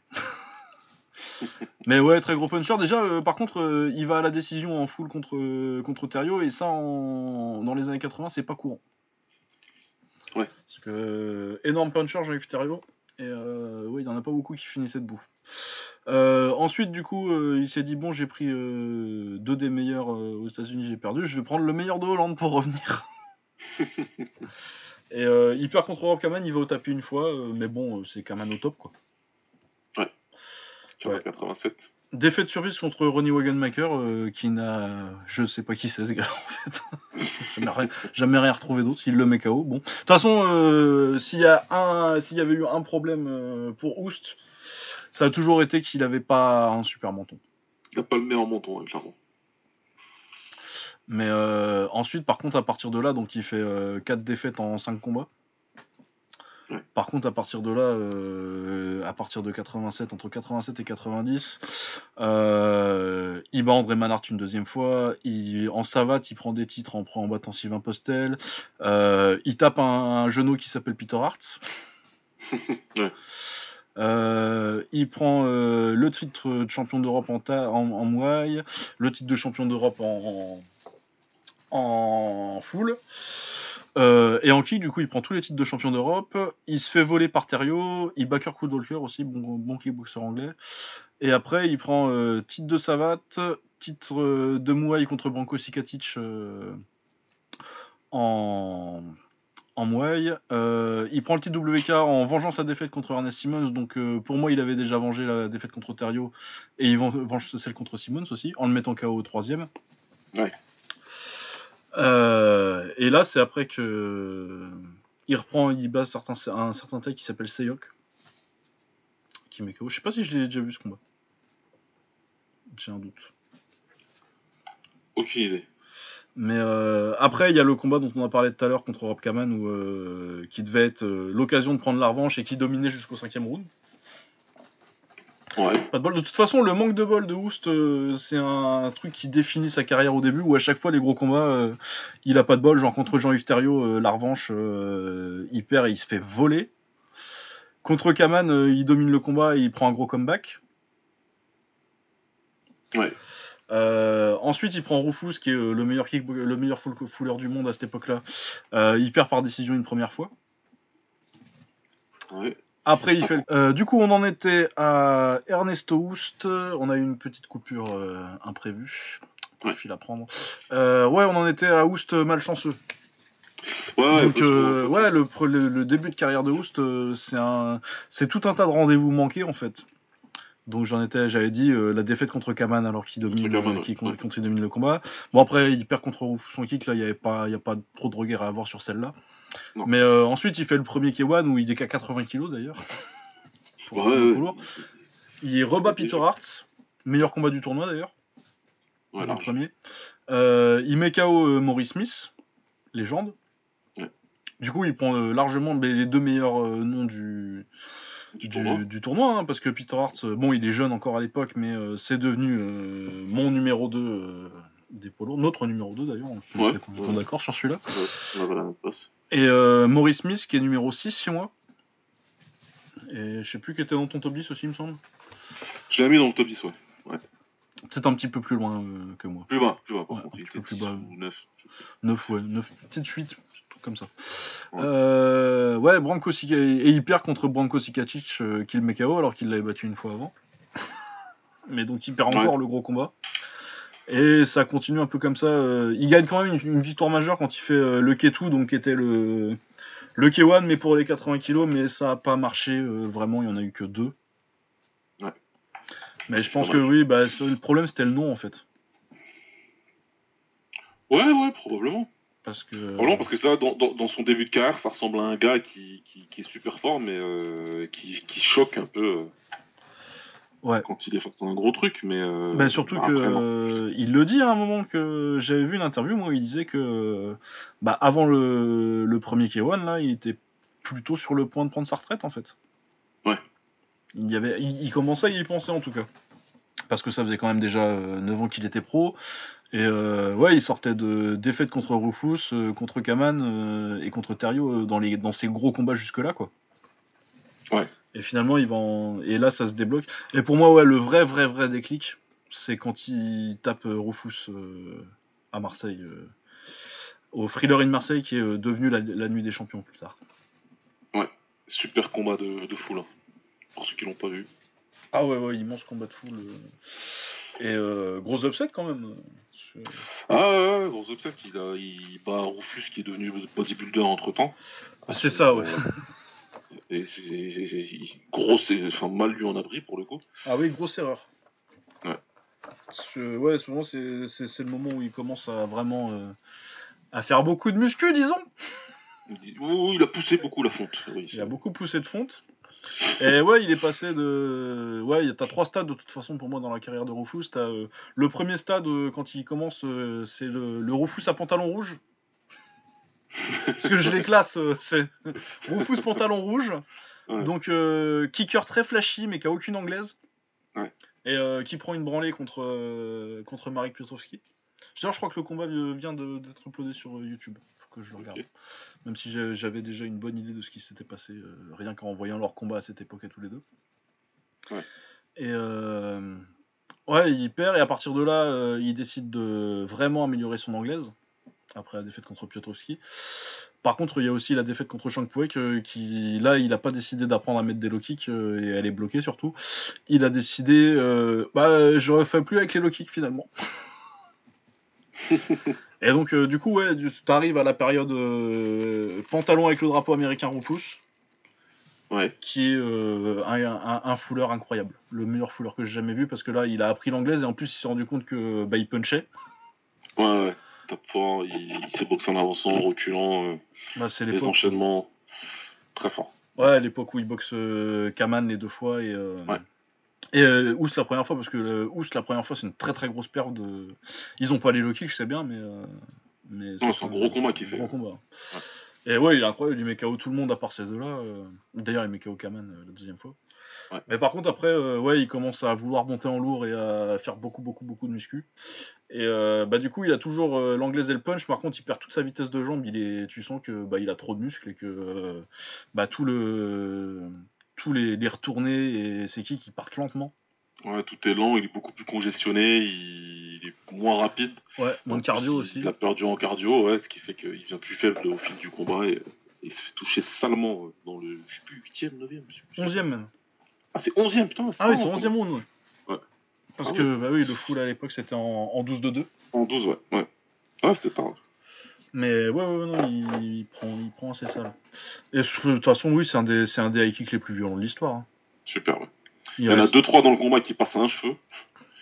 Et puis après, celui-là, boum. Ouais, le dernier Ah, à, à kick droit là, Ouais. tombe comme un arbre. euh, Rufus. Ouais, et après ça, bah. Ouais, non, mais même là encore, t'as as, les défaites. euh, T'as encore les défaites serrées contre Hearts et Hoog en, en, demi, euh, en demi du K1 à chaque fois. Ouais, dans les K1 à chaque fois, en demi-finale, ouais. À chaque fois, t'as extra round euh, contre Andy Hook, t'en as deux, et euh, bah, ils se discutent à chaque fois, mais euh, c'est vrai que. Mais bon, il perd, et puis voilà, donc tu dis, bah, il, va jamais le gagner en fait. Ah ouais, ouais, non, mais parce que du coup, il est de quelle année? Il est de, il est de 65. Ouais, 65, ouais, c'est ça. Donc euh, il commence déjà à avoir un bon 31. euh. Il se fait, il se fait déjà un peu 96. vieux, ouais, il se fait déjà un peu vieux, il le gagne pas, il perd en 96, il perd en 97. Non, il gagne en Euh, 87. il gagne, pardon, il perd, il perd, il perd en 94, il perd en 84, il perd en 96 et en 97. Ah, bah, là, sur son année 97. euh, Ah, il fait une sacrée année quand même. Putain, quand tu vois ça. euh, oui, non, mais oui, oui, oui, oui, quand même. Bon, euh, ça commence euh, Molo, Douane Van der Merwe, Merwe, putain, Ouais. ouais, bon, On va prendre quelque chose là. Van der je sais pas comment ça se prononce, Kimekao, bon, ça se passe pas trop. Ensuite, euh, Mike Bernardo, euh, pour moi, c'est le meilleur combat de l'histoire du kick en lourd. Ouais. Ous Bernardo. Je, je, ouais, on a dit ça il y a pas longtemps en plus, mais. euh, Euh, il se fait envoyer au tapis et il le finit avec, avec sa spéciale, mais vraiment sa spéciale. Le droit de crochet, crochet gauche au corps, le kick derrière. Et euh, ouais, pour moi, ouais, c'est le meilleur combat de, l'âge d'or du K1. Et pourtant, c'est pas une finale, c'est juste un super fight euh, random à un K1 Braze, mais c'est le meilleur. Et ensuite, euh, bon, Sean Johnson qui met KO en 1 minute 12, c'est pas trop. Mais arrive le, first round, ça s'appelait, c'était pas encore le final elimination. Donc le final 16 contre, contre Stéphane Leco. Très fort à l'époque, Stéphane Leco. Très fort Stéphane Leco, très, très sous-côté, si on l'avait dit il y a pas longtemps. Ah ouais, ouais, non, mais c'est- il- le, le Stéphane Leco euh, de cette époque-là, il est vraiment très, très, très fort. Très, très, Ouais. très, très bonne victoire. Euh, et ensuite, là, il enchaîne sur euh, bah, trois victoires euh, en une soirée contre, euh, contre trois des, des, des top 10 euh, poids lourds. Il met KO le banner. Il bat Francisco Filio. Et, euh, et il bat Andy en finale. Super. Ouais, on a parlé, euh, on parlait euh, il y a pas longtemps euh, du 2009 de dans les plus grandes années du kick, de, de- du 2009 de de Petro. 97 Ernesto Houst. c'est C'était très très très fort.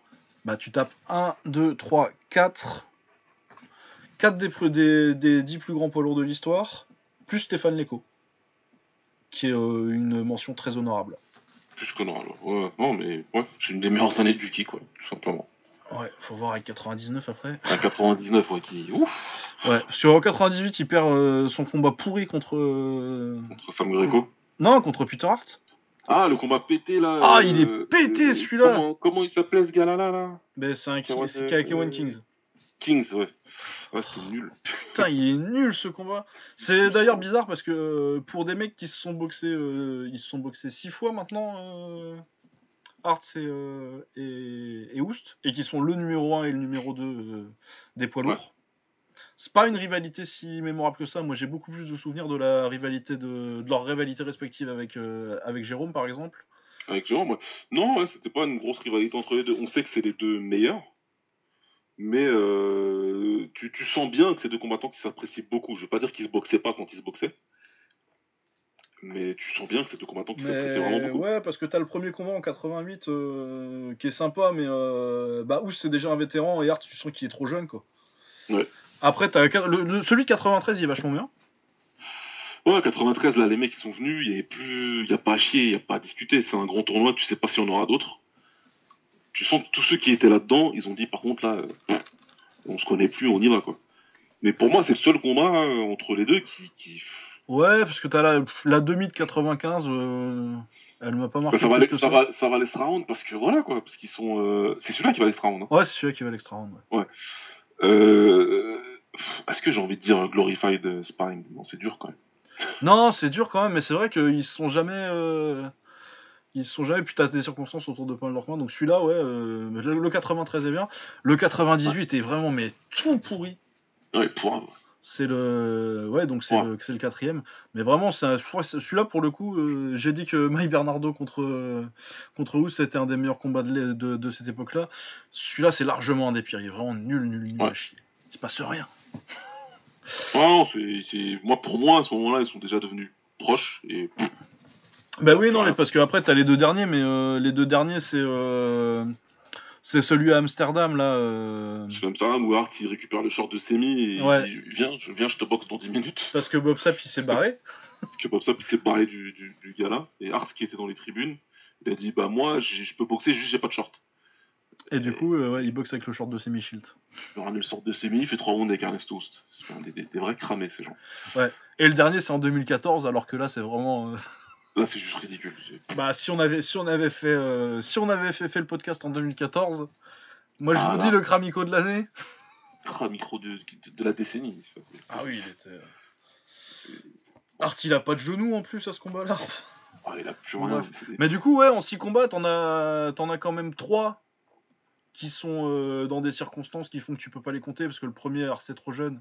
Le dernier, ils sont tous les deux cramés vieux. Et euh, le, l'avant-dernier, il vient euh, parce que, parce que il faut, il faut, il faut boucher des trous. Et il gagne, hein, au passage. hein. J'ai oublié.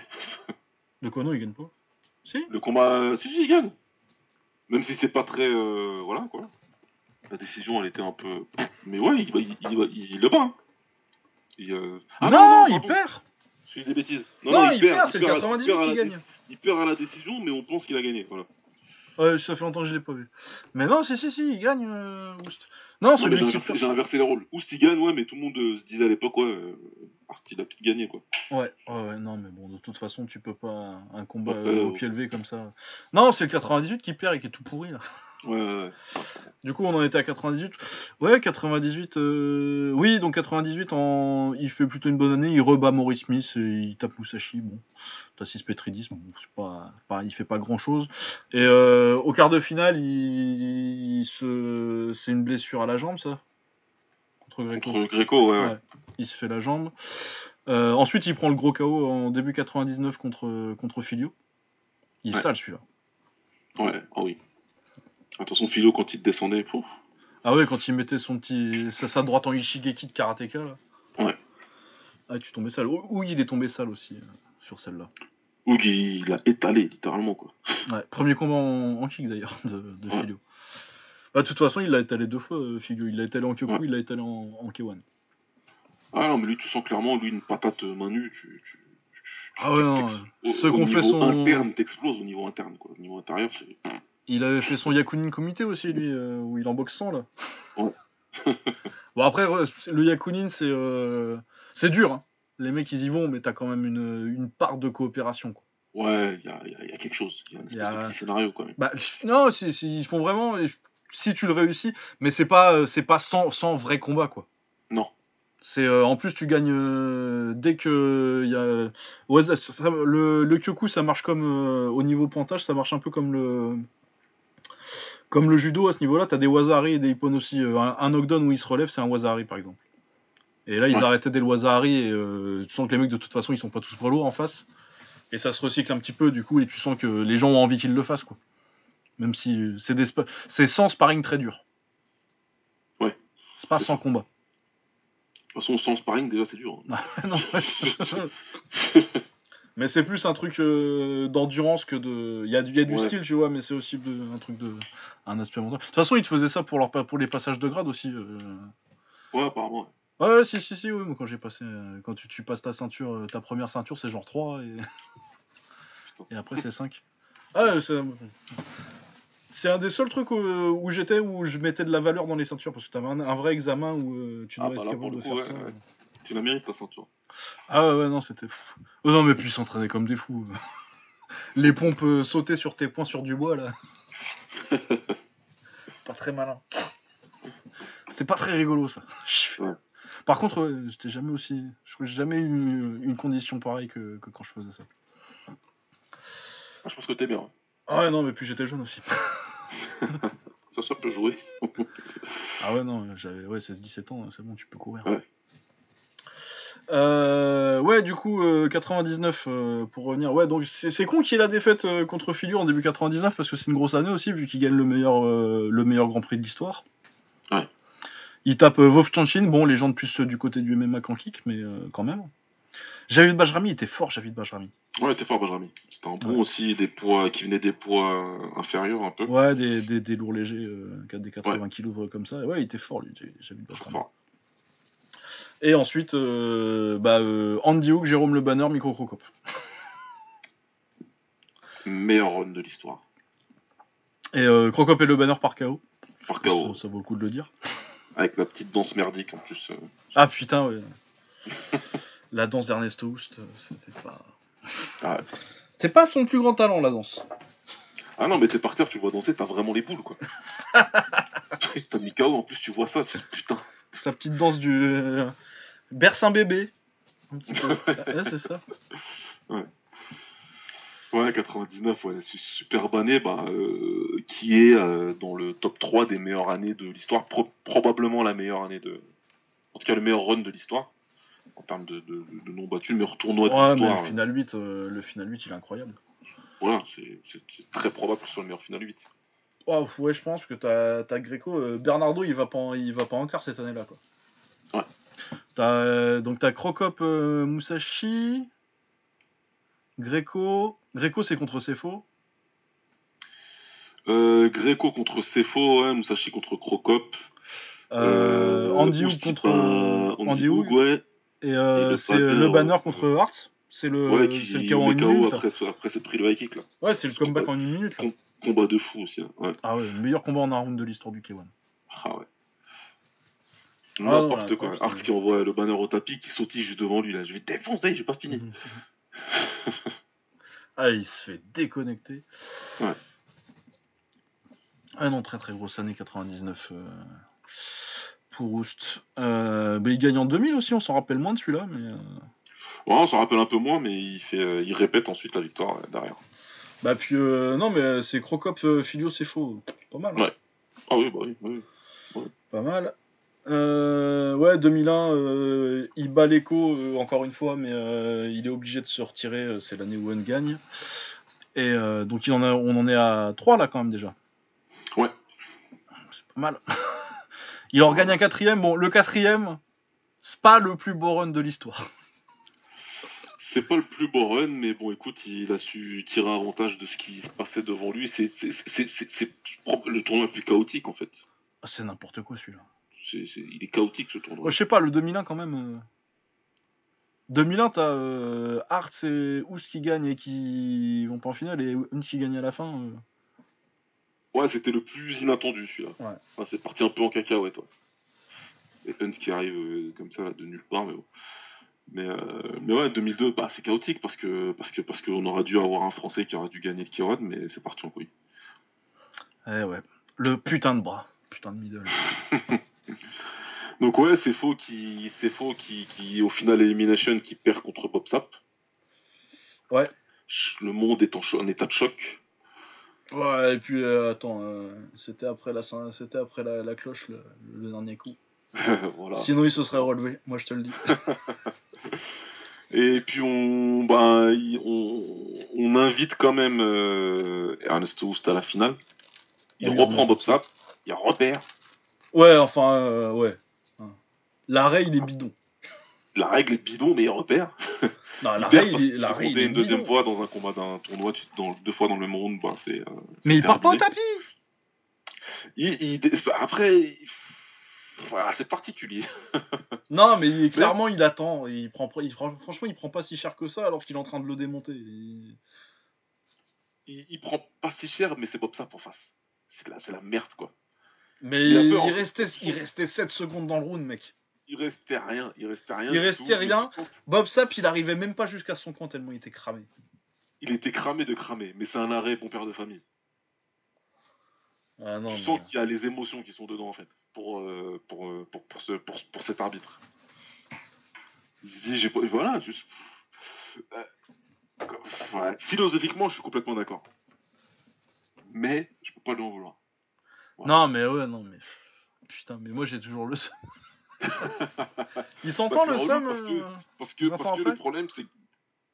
Il s'entend encore le seum un peu 20 ans après. Ah, ils sont complètement, ils sont complètement. Mais je comprends parce que c'est relou parce que quand t'arrives 20 ans plus tard sur Twitter, enfin 20 ans, j'abuse, mais 15 ans plus tard sur Twitter et que t'as des mecs qui disent euh, Ah bah Oust il a perdu contre ça. Mais va te faire enculer. Pardonnez-moi, hein, désolé. Mais c'est c'est ce qu'il faut Déjà, faire, il avait hein. 75 ans. On se rend pas compte. euh, Enfin, il y a, faut, faut tout prendre en compte là pour parler de, de- de ça. Et de toute façon, justement, Bob Sapp il est tellement cramé qu'il peut pas poursuivre. Qu'est-ce qu'on fait? On rappelle Ernesto. Il dit bah viens, viens combattre en demi-finale quand même. Il prend Recefo. On n'en parle pas beaucoup, mais Recefo aussi cette année-là, il aurait pu faire quelque chose. Ben ouais, sauf qu'il a tapé dans le tibia d'Er- d'Ernesto. Il tape dans le tibia d'Ernesto, il se l'ouvre complet. Et ben Ernesto il passe sur blessure. Et récupère le banner en finale, qui lui a fait un putain de bon tournoi. Ouais, je sais plus, il prend Mais qui en il- 2002. il, il sort de, de, de- de- d'un- combat, mais euh, un combat n'importe quoi test contre Mark Hunt. Ah oui, c'est vrai que c'est le troisième contre Mark Hunt, là. Ah bah il fait son troisième combat contre Mark Hunt euh, en, en demi-finale. Donc euh, il arrive, Euh, le quatrième même. ouais quatrième, il arrive plutôt déterminé en, en- en finale contre Ernest Host, mais il arrive cramé parce que Hunt, parce que tu, tu- sortir vivant d'un combat contre Hunt à ce moment-là, c'était c'était quelque chose de pas mal, surtout quand t'as le style de Le Banner où tu vas pas en mode safe, hein, tu vas en mode de toute façon, soit je meurs, soit tu vas mourir en fait. Et il fait un très bon combat où il domine Boost, sauf que, sauf que, sauf que, ben, euh, sauf que Boost il lui pète le bras sur un middle, Ah, il est salement, ouais. et salement. Il le pète en trois, en trois parties je crois. Bah, de toute façon, euh, ouais, et puis de toute façon, euh, le, le bras de, de Jérôme, euh, le, le- le bras pété en 2002, c'est la fin du vrai Jérôme Le Banner. Ouais. Pour moi, le vrai. Le, le, Jérôme de début de carrière, 95-96, il est fort. Il punch et tout. Mais pour moi, le, le, le Jérôme le plus fort qu'on ait eu, c'est entre 99 et 2000, 2002, quoi. En 2001, il est incroyable. Ouais, c'est là où il est censé gagner. Ouais. D'ailleurs, moi j'ai même plus de, de regrets euh, Sur sur, 2001. deux- sur, sur 2001 que sur 2002. Ah ouais, moi je suis d'accord. On parle beaucoup de 2002 parce que, parce que voilà, parce que il fait, le, il fait le taf, il va en finale et tout. Mais en 2001, il était vrai... En 2001, dès qu'il touchait quelqu'un, il mourait en fait. Ah ouais, non, il était, il, était, il était super fort. Il fait une année incroyable. Quand, tu, quand, quand vous rematez, euh, si vous rematez la carrière de Jérôme euh, chronologiquement en 2001, euh, pff, c'est un bordel. Ouais. Et, euh, et il perd la seule fois, euh, la seule, la seule fois qu'il perd en 4 combats contre Hunt, euh, fallait que ce soit ce jour-là. Quoi. Ah ouais. Ouais, de toute façon, Donc euh, ouais. ouais. maudit. Oust, en tout cas, en tout cas voilà quoi. Donc Oust c'était sa quatrième et dernière victoire au K1 et Bah après, je pense que c'est, il est encore fort, hein, mais tu sens que ouais, il est encore fort. Il- Même dans la finale de 2003, euh, euh, de 2004 pardon, il perd contre contre Raymond Boniaski, mais c'est vraiment hyper serré. Euh, Les, les, les quatre rounds sont super serrés et tu te dis euh, voilà quoi. Ah bah c'est un punch euh, à la fin de l'extra round euh, Voilà, qui fait Parce que... que, parce que clairement, s'il passe Boniaski ce jour-là, il gagne le tournoi. Ouais. Il est clair et net et précis, parce que c'est. Bah pour moi il avait gagné au bout des trois en plus. hein.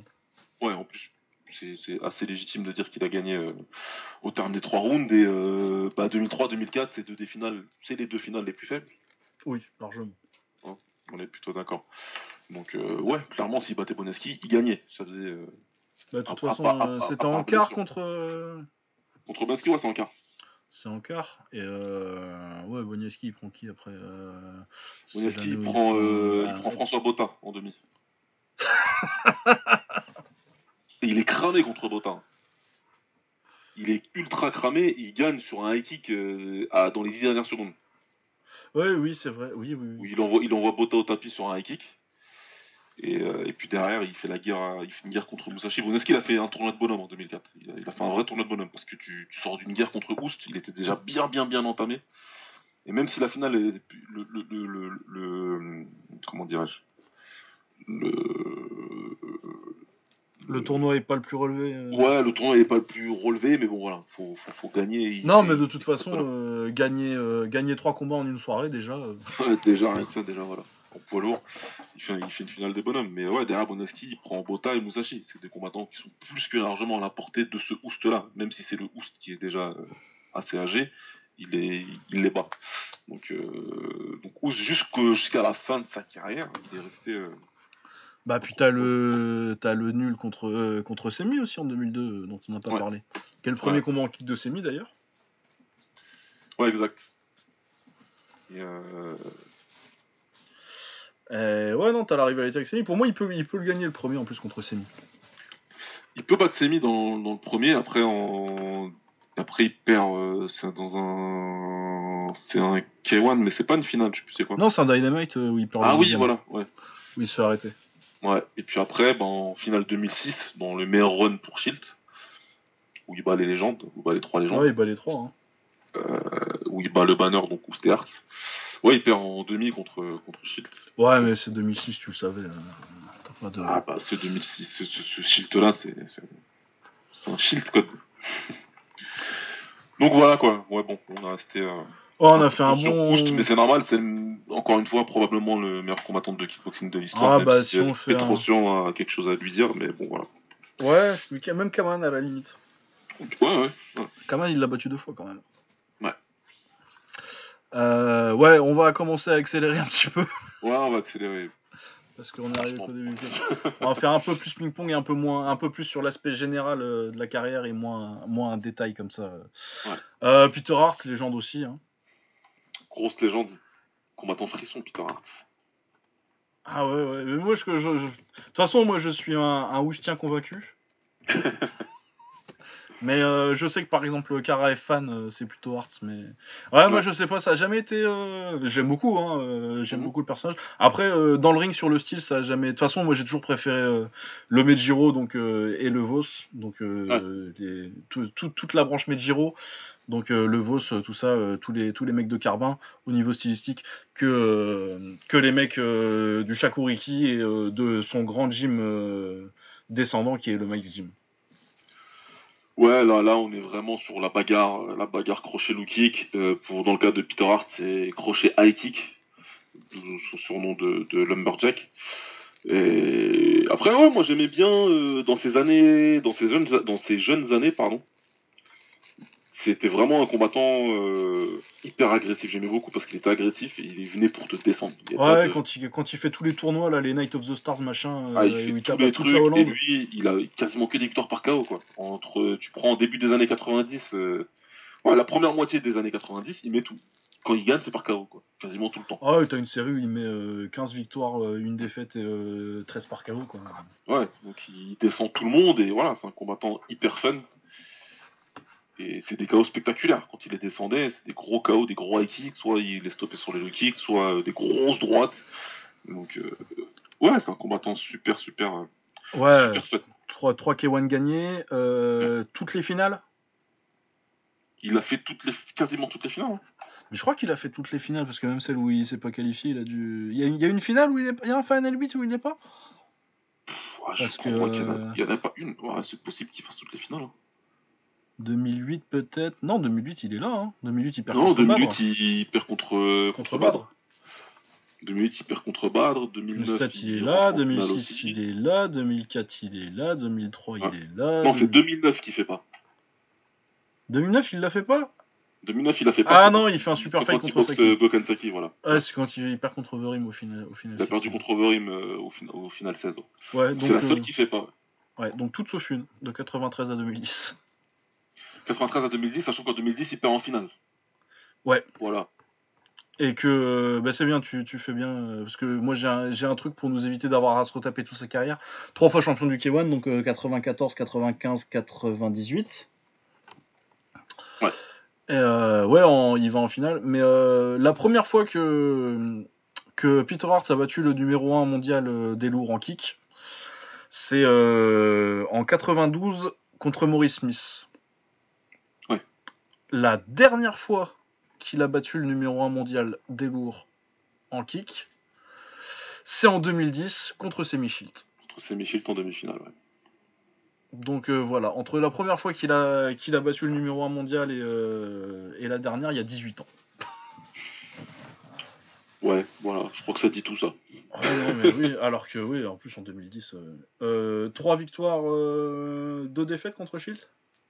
Ouais, il est, il- c'est un des rares ouais, en kick qui, peut se targuer de- d'être Euh, bah, c'est le seul qui C'est est pas le seul d'ailleurs. Bah, avec euh, Hongman Choi, mais euh, dans ceux qui l'ont affronté plusieurs fois. Et Ignashov peut-être, mais il a battu, il a, il a combattu Non, euh, c'est c'est un 1-1. Non, il l'a vengé, celle contre Ignashov. Ah oui, c'est vrai, c'est vrai. Il venge celle contre Harry aussi. Et sinon, les trois autres, c'est c'est c'est Peter. Donc, ouais, Peter, c'est le seul à avoir. Surtout qu'en plus, contre Hongman Choi, soyons sérieux, il se fait voler. Ah bah complètement, oui. C'était assez cool. Ouais. Donc euh, bah, Peter Hart, voilà, c'est la longévité euh, un- incarnée, un fou, comme on a dit, qui est capable de se lever de son siège, euh, dire euh, moi je peux boxer là tout de suite maintenant si vous me donnez un short. Mais il a boxé, le mois... il a boxé en janvier. Et ouais, il a boxé euh, janvier dernier. voilà. Et c'est un mec qui l'a dit dans une interview, je, je, je, je saurais jamais m'arrêter. Je sais pas comment on fait. Ah non, bah de toute façon, ça fait longtemps, on a déjà dû le dire la dernière fois. C'est le mec, euh, il va à un interclub de ses gosses, il prend un short et des gants au cas où. Ouais, c'est- il se dit, on sait jamais. Donc, euh, voilà. Il va avoir bientôt 50 ans. Euh... Bernard Hopkins, il a été jusqu'à 52, donc euh, bon voilà. Non, 50, non 40, euh, 50 euh, seulement, Hopkins. Il a pas continué. euh, 49 ou 50, je crois. Non, il, a, il a dû faire les 50, mais je pense pas qu'il était juste. Ouais, il a fait 52. 50, il a pas. Quand il est contre Joe Smith là? Non, parce qu'il a 55 maintenant, ça fait pas. ça- Ah, il a 50. Ah, il a- ah non, bah, je l'ai vu plus vieux. Autant pour moi. Ouais, cin- 51. T'étais pas sûr. Ah bon, ouais, non. Donc c'est 50 quoi. Ouais, 51 et 367, et 3 367 jours, parce que je viens de remarquer, Hopkins, c'est le seul mec sur son... sur sa page Wikipédia, quand tu regardes son palmarès, il y a le résultat, son palmarès à l'époque, l'adversaire, si c'était par KO une décision, le round, la date et l'âge qu'il avait. Ah, ils ont mis son âge. Il faut, il faut t'obliger. Ah ouais, non, mais... Champion du monde à 49 ans. Ouais, non, c'est parce que je me rappelais de l'âge où il avait été champion la dernière fois, en fait. Ouais. Mais oui, non, et oui, et Peter Hart... Donc, euh, euh, Peter Hart, voilà quoi, combattant légendaire. euh, Je suis pas étonné que son dernier ce soit au 55. hein. Ouais. Euh, autre légende de, de, cette époque- de cette époque-là, plus en anglaise, mais euh, on parle pas assez de sa carrière en kick. Lucy Riker. Ouais. Euh, toujours la plus grande euh, combattante féminine de tous les temps, tout sport de combat confondu, je pense. Bah oui, hein. Si, j'en entends un qui dit Amanda Nunes ou je sais pas quoi, il, va- il va se prendre des baffes. Ah, mais Lucy Riker, c'était incroyable. Ouais, c'est. Pendant un moment, j'ai une longue période où je m'amusais à faire chier tout le monde sur Twitter quand ils disaient Ronda Rousset, machin. Je dis, ouais, c'est ça. Allez voir Lucy Riker. Revenez me parler. Ah bah ouais, non, mais parce que moi j'avais fait la comparaison. Euh... Que je retrouve ce truc-là. euh. Ronda, elle a été invaincue pendant genre, euh, je sais pas, 4 ans. En battant des, des- des très bons. Ouais. Lucy Riker, elle a été invaincue pendant 20 ans. bah toute sa carrière en fait, parce qu'elle a perdu qu'une carrière. fois et c'était contre un homme. Contre un mec. Contre un taille chelou de... dont on saura jamais où ils l'ont trouvé ce mec-là. Mais je crois qu'il était néo-zélandais en fait. euh. Ouais, il me semble que c'était ça, mais euh, il- enfin, ouais, c'était particulier comme truc. Bah, elle s'en sort pas mal en plus avant de se faire mettre KO. Ouais, bah elle domine techniquement le combat, mais bon, le mec, il en a rentré une et c'était fini. Ouais, voilà, c'était ça. Euh, Lucy Riker, euh, par exemple, euh, Ronda en, en MMA, c'est euh, 4 ans et 12 combats invaincus. Lucy Riker en anglaise et en pied-point, c'était 22 ans et 55 combats. C'est autre chose. Ouais, après, euh, sa carrière en anglaise, il n'y a pas forcément tous les noms qu'on voudrait dessus, mais euh, elle a quand même battu beaucoup de palmarès pas top, mais euh, c'est un peu parce qu'il n'y avait personne qui voulait la boxer. Ouais, il n'y avait, pas- avait grand monde, quoi. C'était pas. Déjà, la boxe féminine au 7, c'était pas. C'est pas exceptionnel, et les, les- le, le- le peu de stars qu'il y avait, bah, elles allaient pas prendre le risque de boxer une, une combattante comme ça. Donc, euh, Bah, surtout que c'était une des rares euh, qui savait vraiment puncher. Ouais. C'est incroyable. vraiment. Moi, je sais pas. Après, euh, un truc qu'il faut donner à Nunes, c'est que j'ai pas vu de puncheuse comme, comme Nunes depuis Lucy Riker. ouais, ouais. Même, euh, comment c'est l'autre euh, Anne Wolf. Ouais. Proportionnellement au poids, euh, je trouve qu'elle tapait pas aussi fort que Riker. Non, parce qu'Anne Wolf, c'était un, bordel. Mais Nunez, euh, par contre, ouais, Nunez, c'était, c'est, ouais, c'est une combattante là aujourd'hui qui, qui, qui t'éteint la lumière. Ouais, sauf que Riker, t'avais en plus euh, un niveau technique largement au-dessus. de- Ouais, voilà. C'est une des meilleures réussites de, de, Lucien Carbine avec, euh, avec un combattant dont on va parler un peu plus tard. Ah, mais Lucia Riker, en plus, il y a un peu de vidéos de ces vidéos de kick. euh, allez voir, c'est incroyable. Elle tape une japonaise, je crois, à un K1 une fois, début des années 90. Ouais. Ah, il y a pas mal de, il y a pas mal de vidéos et puis euh, si vous la remettez pas, bah, c'est une personne que vous avez tous appris à détester quand vous avez regardé Million Dollar Baby, puisque c'est la fameuse combattante euh, qui envoie, euh, qui envoie Hilary Swank Sur le tapis, sur le tabouret, ouais. Désolé pour ceux qui n'ont pas vu le film, mais il a, il a 15 ans le film, ça va. Oh là, c'est vrai qui me dit spoiler. C'est de votre faute. Donc euh, ouais, voilà, Lucien Riker, c'est une vraie vraie légende. Vas-y, tu nous présentes le suivant? Oh là là là là, un fou. Un fou. Perry Ubeda. Comment vous dire? Perry Ubeda, c'est, euh, c'est, encore une fois, c'est le, le fun fighter par excellence. Mais alors lui, en plus, il a quelque chose de spécial. Perry Ubeda, c'est le fils de, de, de Yup Ubeda, que vous voyez à chaque fois on s'énerve contre un arbitre euh, au Glory, et ben, c'est son fils. enfin, c'est le père de, de Ubeda. Ubeda, c'est un combattant qui, qui, qui a fait du full et du, du full, du kick et de la taille Et du taekwondo, il commence aussi. et du taekwondo. Il commence par le taekwondo. Il avait des jambes, il avait très très bonnes jambes.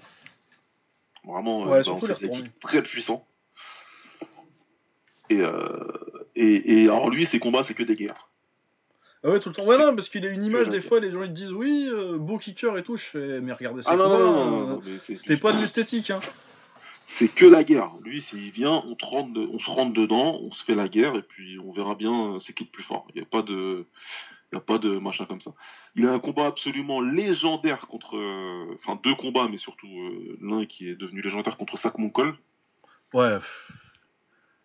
Quand ça que mon col, il se, il se n'importe quoi. C'est un combat où ils se font la guerre à l'anniversaire euh, du roi en 99, où euh, Sak Monkol il se, dé- il se déboîte l'épaule, mais comme dans les films, hein, il se déboîte l'épaule, il se la remboîte tout seul. Ouais, et après il décide Ah, c'est une bonne idée ça de niquer le bras. Et derrière, il pète le bras de Perubeda euh, dans, dans, dans le cinquième, je crois. Enfin, c'est un combat de. Ouf, ouais, mais c'est surtout, le- surtout le combat, il lui martèle le bras, il le démonte. middle sur middle sur middle, c'est un truc de malade, un combat de malade, tout simplement. Donc, euh, il faut absolument le voir. Il y a un autre combat aussi pour les Français qui est, qui, qui, qui est assez légendaire, c'est ce combat contre Stéphane Nikema. Ah, grosse guerre aussi. Mais ouais, par contre, pour Stéphane, euh, oui, fallait, fallait pas, quant à son style, fallait, faut pas, faut pas aller à la guerre avec, euh, avec Perry Beda. Mais Ubeda, voilà, c'est un combattant euh, qui a combattu euh, donc dans les années 80 et ensuite dans les années 90. Et il a combattu tous les mecs qui étaient possibles de combattre autour de sa catégorie de poids à ce moment-là. Il a pris tout le monde. Euh, de, de Stéphane Nikema, donc comme on a dit, Astak Monkol, Orlando Viet, Ivan Hippolyte, Ashwin Balrak. Ashwin Balrak. Le chaos sur Ashwin Balrak. Eh, incroyable. Euh, un bah, high kick, mais les- the high kick. bah, on a parlé de Oust contre euh, Rufus dans les high kicks les plus sales de l'histoire. Euh, Celui-là aussi, il est très très sale. Ça, Et pourtant, j'adore Ashwin Balrak. Ouais. Ah ouais, bah oui, c'est un combattant hyper intelligent, Balrak, mais là il a pas vu venir celui-là. Euh, il a battu un excellent français, très ou- beaucoup oublié tout le monde, qui était Moussa Sissoko. Euh, pff, voilà, Puri Beda, il a vraiment combattu tout le monde. Lui aussi, il a combattu longtemps, il a une sacrée longévité. Euh, il a combattu dans des quartiers de Showtime, même s'il a perdu, hein, mais il a combattu jusqu'au Showtime dans les années euh, fin des années 2000. Ouais, il vient en faire la nuit des champions en full aussi. un Ouais. tournoi où il perd en finale. Il perd contre, il perd contre Sardan. Sardan. Ouais, c'est ça. Euh, donc voilà quoi, Ubeda c'était vraiment un combattant complet, hyper agressif et euh, hyper fun à regarder. Il y a plein de combats à lui sur euh, YouTube, pareil, allez regarder parce que vraiment, vraiment c'est du lourd. Il a même fait un petit peu de MMA. hein. Je sais plus contre qui et quoi, comment, mais bon, je sais qu'il en a fait. Ouais, si, il a perdu deux fois. Il a pris un Biélorusse qui s'appelle Denis Chariokin. Et Metin Yakout, j'imagine que c'est le frère de Saïn. Ouais, sûrement. Il se fait soumettre les deux fois. Donc euh, voilà, un sacré, un sacré, sacré combattant, hein. Ouais, euh, bah dans ses adversaires, euh, on n'a pas parlé d'Ivan Hippolyte qu'il avait battu. Et il avait gagné une fois contre Hippolyte, mais euh, Hippolyte était vieux et euh, c'était la blessure du vieux kickboxer, donc le, le tibia ouvert. Ouais. Mais euh, Hippolyte, Dans les plus grands combattants hollandais, c'est très très haut. Excellent combattant, encore une fois. Superbe.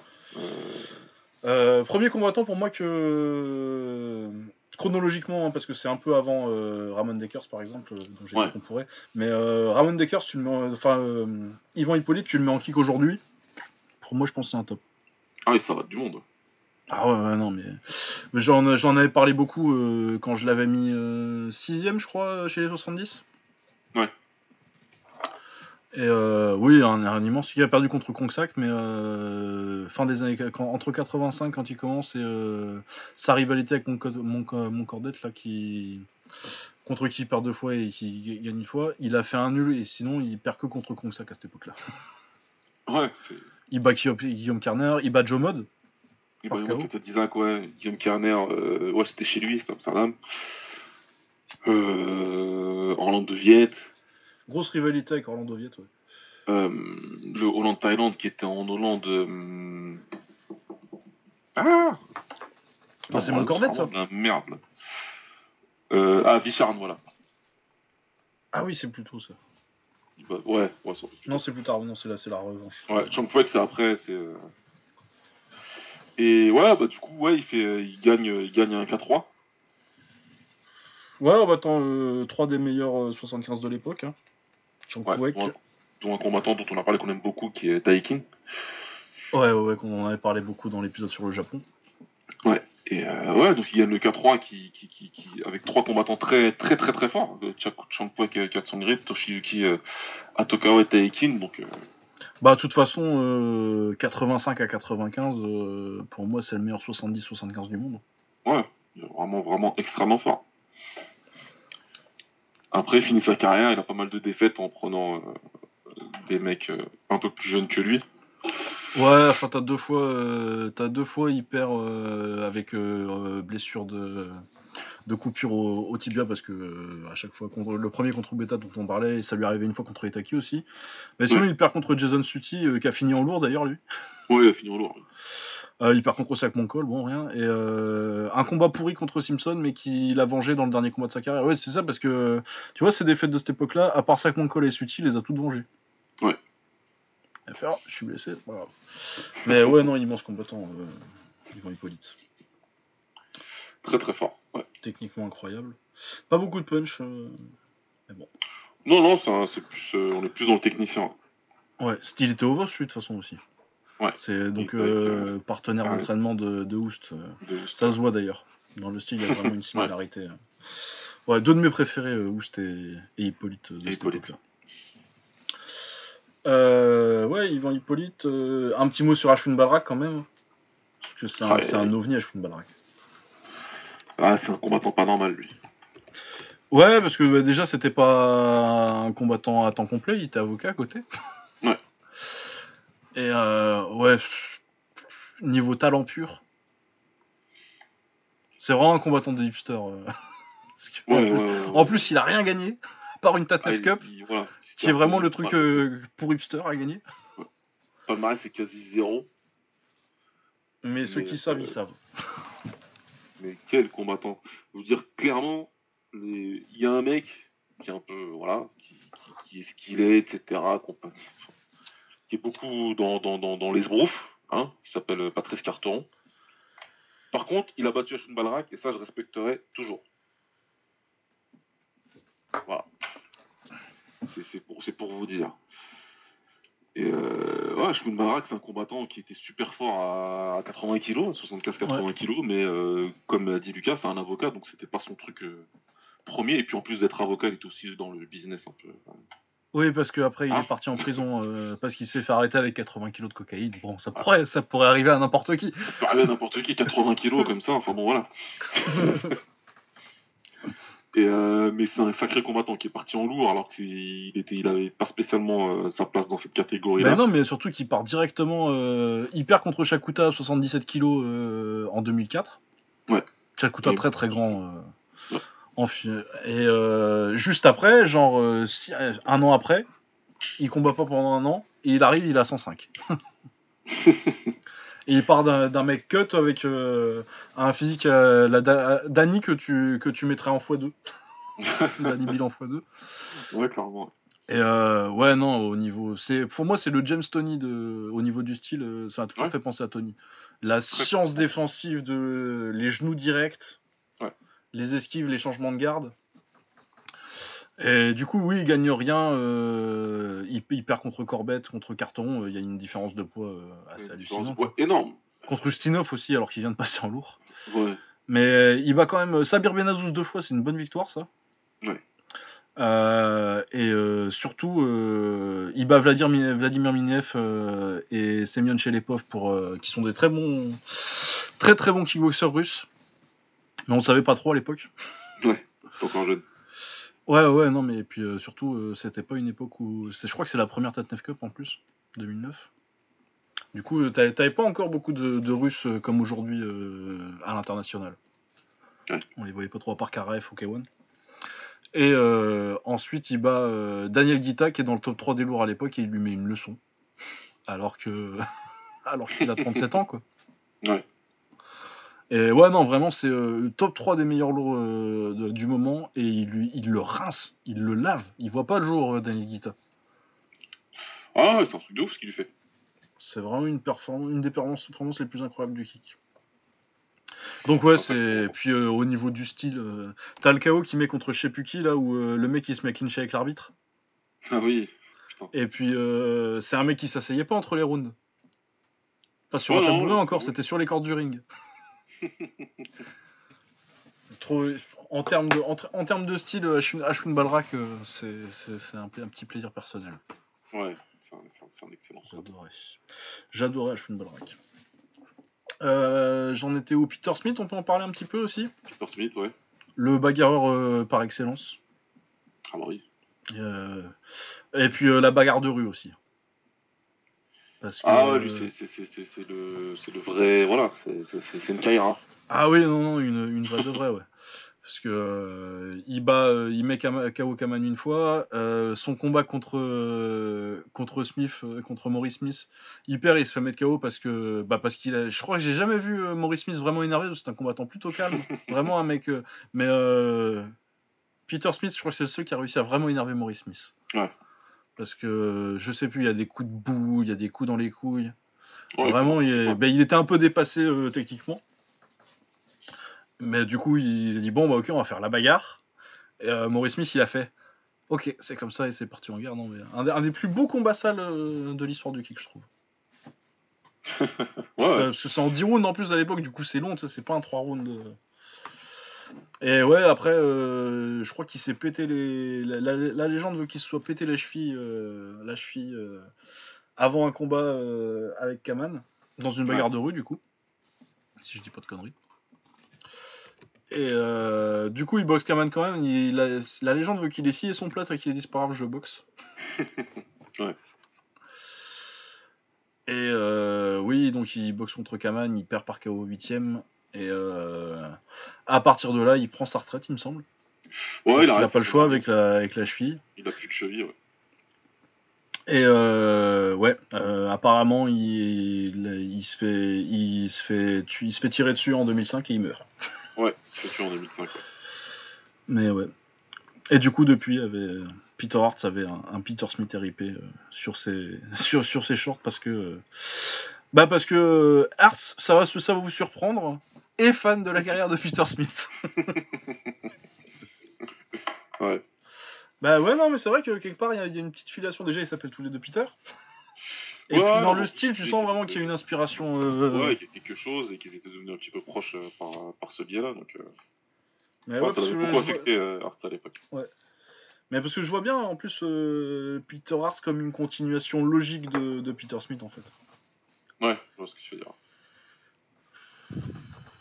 Il y a Yann Vessel à cette époque-là aussi, euh, dont on sait un peu moins de choses, mais qui a battu Peter Smith par décision, qui a battu, euh, qui est le premier à avoir mis KO Kaman. Ouais.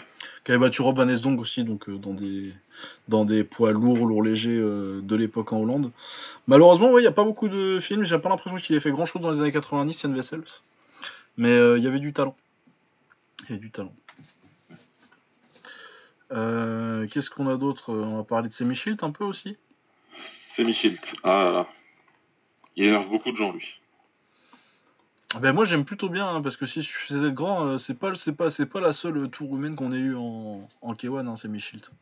Il y en a eu plein, discussions, il y en a eu une discussion sur ça récemment dans le groupe où euh, oui, ça suffit pas d'être grand. J'ai donné des exemples de géants qui étaient nuls, des Montagna Silva et autres, euh, ou Manchoy et compagnie. Donc, donc Shield c'était un excellent combattant, super super fort, qui oui savait utiliser ses avantages à merveille, mais pas juste en boxant grand et en allongeant le bras.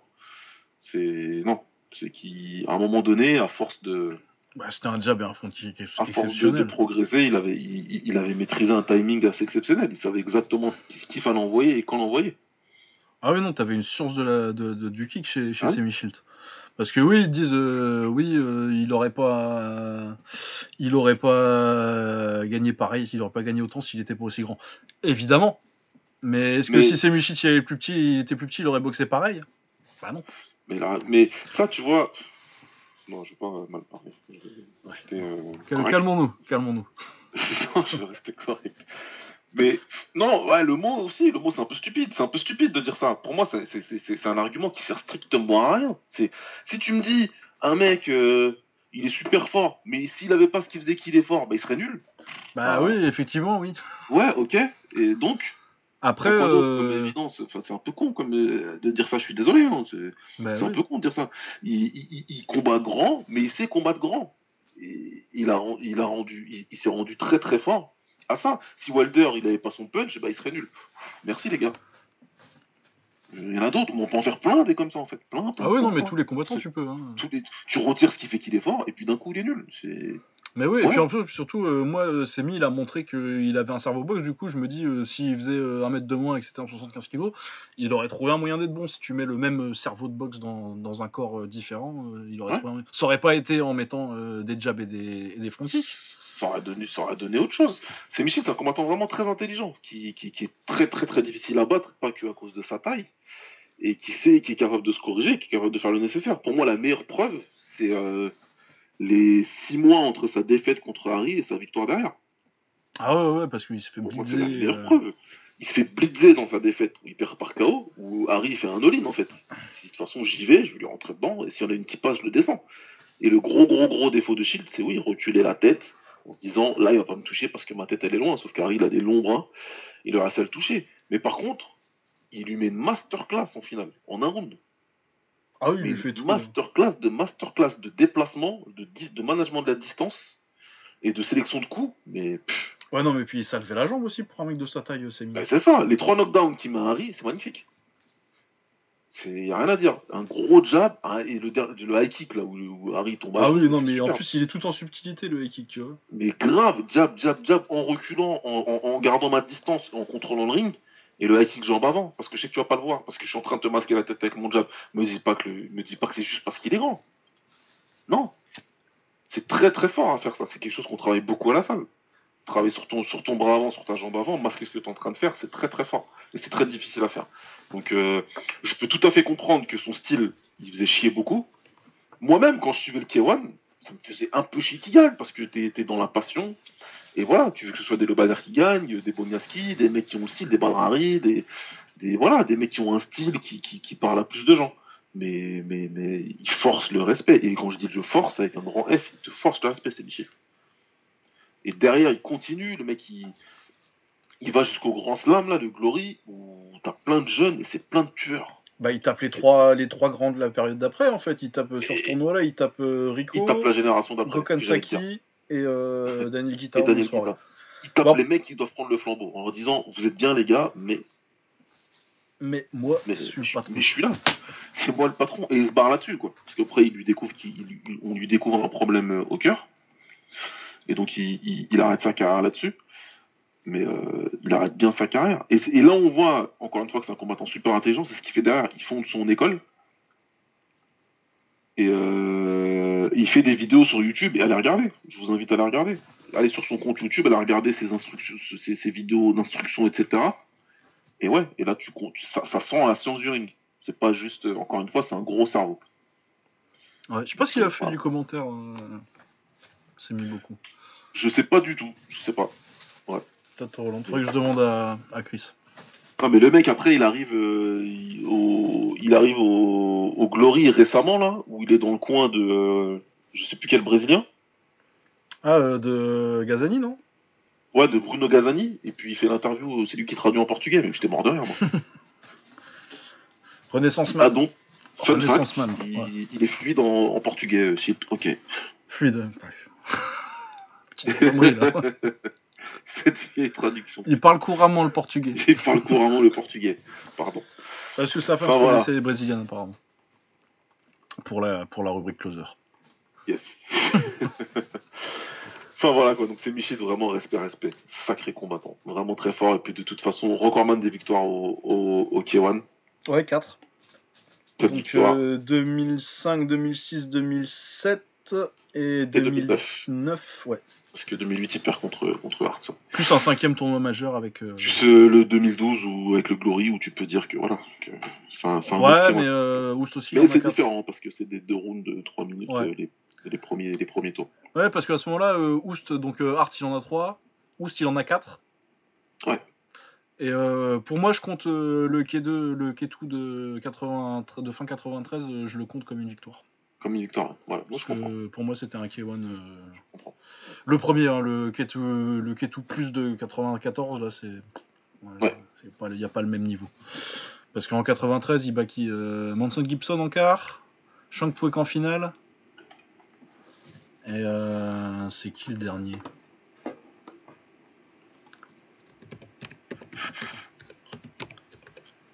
C'était un gros nom le dernier. Tassis Petridis peut-être? Je crois que c'était Ouais, plus gros que ça. Euh... Non, Adam Watt. Ouais. Pas mal Adam Watt en plus euh, pour l'époque. Ouais, ouais, ça lui fait, euh, ça lui fait un bon tournoi aussi, ouais. Ouais, puis il y avait Kamen dans le tournoi, qui a encore perdu contre euh, du coup, ensuite, on avait qui? On va peut-être parler de Boniaski euh, avant, de, avant le suivant. Ouais. Ah, Boniaski, euh, Mejiro encore. Ouais. Mais bah, moi j'ai un problème avec Boniaski. euh, si vous avez écouté déjà le top 10 euh, des plus grands lourds de l'histoire, euh, vous savez que je l'ai mis. Je l'ai mis quoi? Je l'ai mis dixième? Ou Dixième. Dixième, ouais. Je moi. Ouais. Dixième. Et euh, donc du coup, comme c'est un mec qui a trois grands prix, généralement les gens s'attendent à le voir plus haut vu que j'ai mis au moins 5 qui n'en ont pas au-dessus. Ouais. Mais euh, bah faut voir ses grands prix quoi. Par- en plus, euh, stylistiquement, c'est un combattant que j'aime bien, euh, Rémi Boneski. Ah ouais, hyper fun. Euh, Enfin- avoir boxé euh, le Flying Gentleman quoi. Et, euh, Ouais. et il, il était beau. Après, je trouve que euh, il y a des gens qui parce que du coup, pour le coup, là, on part, on peut, si, on peut, si on veut parler de technique et de, de la taille de Semi, par exemple, qu'est-ce qu'on fait de, des capacités athlétiques de Boniewski? Ouais. Parce que regardez sa fin de carrière et vous verrez que ça se reposait quand même beaucoup sur le fait que, bah, que c'est un X-Men. C'est un, c'est un, athlète, un athlète exceptionnel. Et dès qu'il a perdu ça, bah, il a enchaîné les défaites. euh, Mais même dans la façon dont il balance ses kicks, tu sens que ça repose vraiment sur, euh, Ah, sur l'explosivité. l'explosivité. ouais. les high kicks, c'est des high kicks sautés la plupart du temps en fait. La plupart du temps, c'était je balance le high kick plein pot et sauter quoi. De toute façon, quand tu balances un kick plein pot, plein pot à un mec comme Akebono et qui tombe comme une crêpe comme ça, Ouais, et puis en Vraiment, anglaise, il était assez limité quand même. euh, ah, À part ce, cette jab et chopping right, quoi. en anglais, c'était mauvais. Par contre, il y a un truc où il était fort, c'est au niveau de la défense en anglaise. Ouais. Ça, par contre, c'était très très très compliqué de, de pénétrer sa garde. Mais par contre, les coups qu'il mettait en anglaise lui, c'était pas bon. ouais. C'était des, des, des, des baffes, des, des crochets baffes. Par Crochet contre, il y, a- il y a- il y avait l'explosivité qui fait que par exemple, il a envoyé Harry au tapis sur un, un crochet baff comme ça là. En 2008. Euh, ouais, c'est 2008. Ouais, en finale. Mais ouais, c'est un combattant euh, hyper athlétique. Mais je sais plus, c'est pas Zimmerman qui met la droite descendante, là? Ouais. Son meilleur punch, ça, de toute façon. Euh, Et à Ovrim aussi. Ouais, Overeem, il lui met aussi, ouais. Donc euh, ouais, ouais, non, Royaski, euh, très bon combattant. Mais après, ses finales, elles souffraient de, de, de, de la qualité de la finale. Bah, La oui, qualité des t'as- combattants. T'as Akebono, euh, t'as un run Akebono, Bota. euh, Dans, dans, dans, dans- dans ces deux runs euh, 2003-2004, c'est Musashi en finale deux fois. Ouais. Oust, Bota, Bob Sapp et Akebono. Abidi, Peter Graham. Abiti et Peter Graham, ouais. Donc euh, t'as un grand nom, c'est Oust à 40 ans et il le bat vraiment à peine. Euh, pour moi, les trois Ouais. premiers rounds, ils étaient pour, euh, pour Oust. Et puis t'as beaucoup de défaites avant ça. Euh, moi, je pense aussi qu'il y a beaucoup de chance chez, chez avec Krokop qui part en, qui part en, en MMA et, et la carrière de, de Ignashov qui s'écroule. Ouais. C'est deux des, c'est, c'est les mecs qui devaient reprendre le flambeau à, à cette époque-là et ça s'est pas fait. Et je pense que ouais, si t'as si t'as euh, qui avait beaucoup battu Boniewski d'ailleurs. Et euh, Krokop qui l'avait démonté avant de partir en MMA. Si t'avais euh, Krokop et Ignashov euh, en 2003 et 2004, euh, je suis pas sûr que je suis pas sûr qu'il ait trois titres euh, Boniewski. Ouais. Mais après, ouais, au niveau du style, et, euh, et ça veut pas dire il faut être fort quand même pour en gagner deux, euh, c'est ce qu'on disait tout à l'heure. hein, euh, et il faut être fort pour en gagner trois, et euh, c'est déjà euh, dans les dix plus grands, c'est c'est- c'est- c'est- c'est bien déjà. Non, c'est clair. C'est bien déjà. Mais après, ouais, c'est clair que je trouve que c'est un peu, c'est un peu surévalué à cause des titres et que quand tu regardes vraiment qui l'a battu. Surtout qu'en plus, il perd contre le banner euh, en 2005, euh, alors que dans leur combat où ils sont tous les deux à peu près proches de leur prime, et, euh, et le banner le bat assez tranquille. En 2007, il, perd contre Hertz, tu vois. Ouais. Assez clairement, tu vois. Et donc, il a jamais vraiment. à part Oust qui était en fin de carrière, et contre qui c'était super serré, ça manque de, de très grosses victoires. contre des, des très gros de la même époque. Après, il a jamais réussi à passer Semi. Il est passé pas loin, il l'a envoyé au tapis une fois, mais. Ouais, il envoyé tapis, ouais. Ouais, et puis il a perdu contre Filio, tu vois, euh, à l'époque où il est déjà champion. euh, Ouais.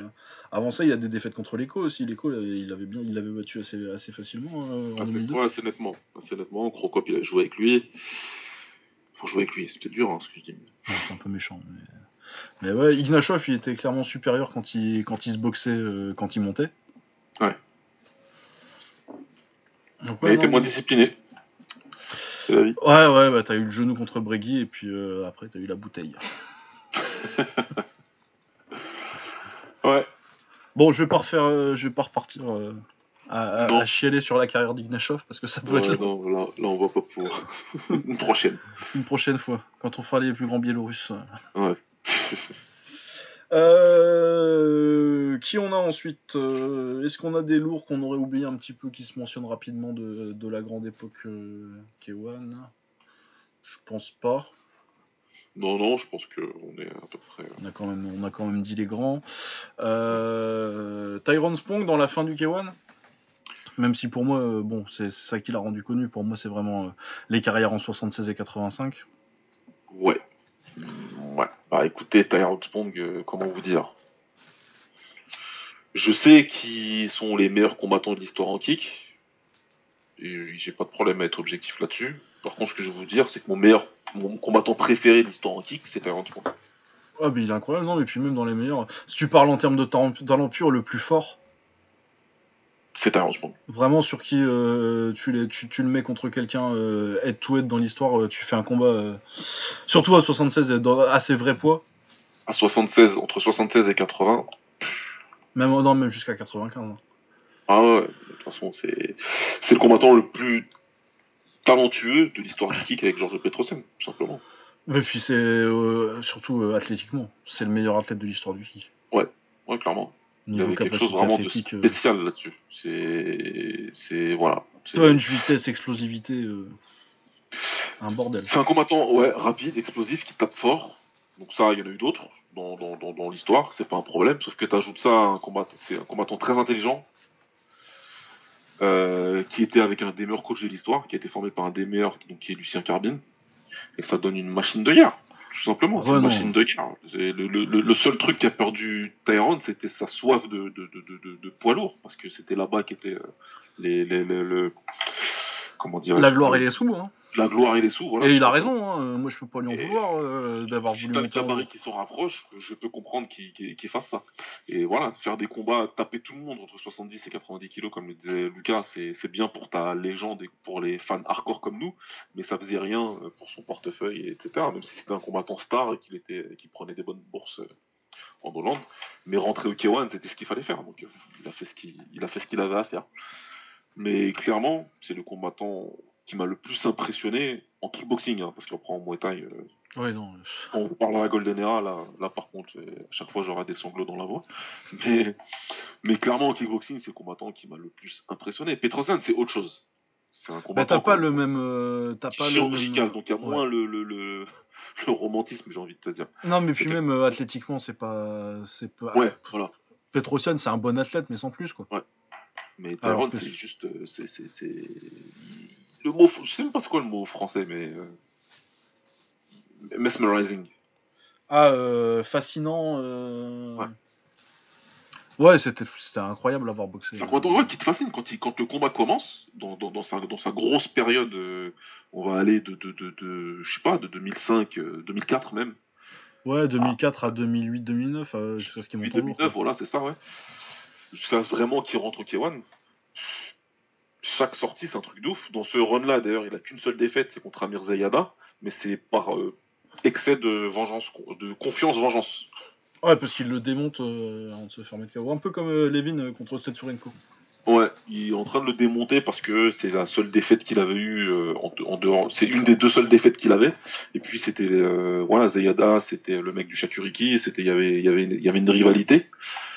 Et il est en train de le démonter, mais littéralement. hein, Regardez le combat sur YouTube, il est vraiment en train de le démonter, sauf qu'il joue un petit peu trop avec sa proie. Il faut pas faire ça en kick. contre un mec qui avait du punch. Et Zayada le met KO sur un crochet du gauche, un petit peu comme Adesanya et Pereira d'ailleurs. Ouais. Mais, euh, mais sinon, tu regardes tous ses combats, il monte deux points en plus dans, dans, dans ce laps de temps à chaque fois, et puis tu sens qu'il perd rien. Il est toujours aussi explosif, il est toujours aussi fort, toujours aussi technique. À chaque fois, il ajoute des choses à son arsenal. Une anglaise incroyable, des coups au corps. Un truc de dingue, quoi. Les crochets, le crochet gauche au corps, etc. Enfin, Ah, la droite aussi, sa droite. Ouais. Des bons, très bons genoux aussi. Ouais. Hyper complet euh, techniquement. euh, Toute la. Ouais, les genoux qui, euh, genoux qui à Yurimes, oh. Ah ouais, non, non. Enfin voilà, non, quoi, je, je suis assez dithyrambique sur le combattant, parce qu'encore une fois, moi, c'est mon combattant préféré en kickboxing, mais vraiment, en plus, euh, il y a toute sa carrière sur YouTube, ou quasiment toute sa carrière. Ouais, ouais, ouais, il y a tout. Par vous-même, quoi, j'ai envie de vous dire. Ah ouais, non, allez voir du Tyrone Spunk, c'est enfin, incroyable.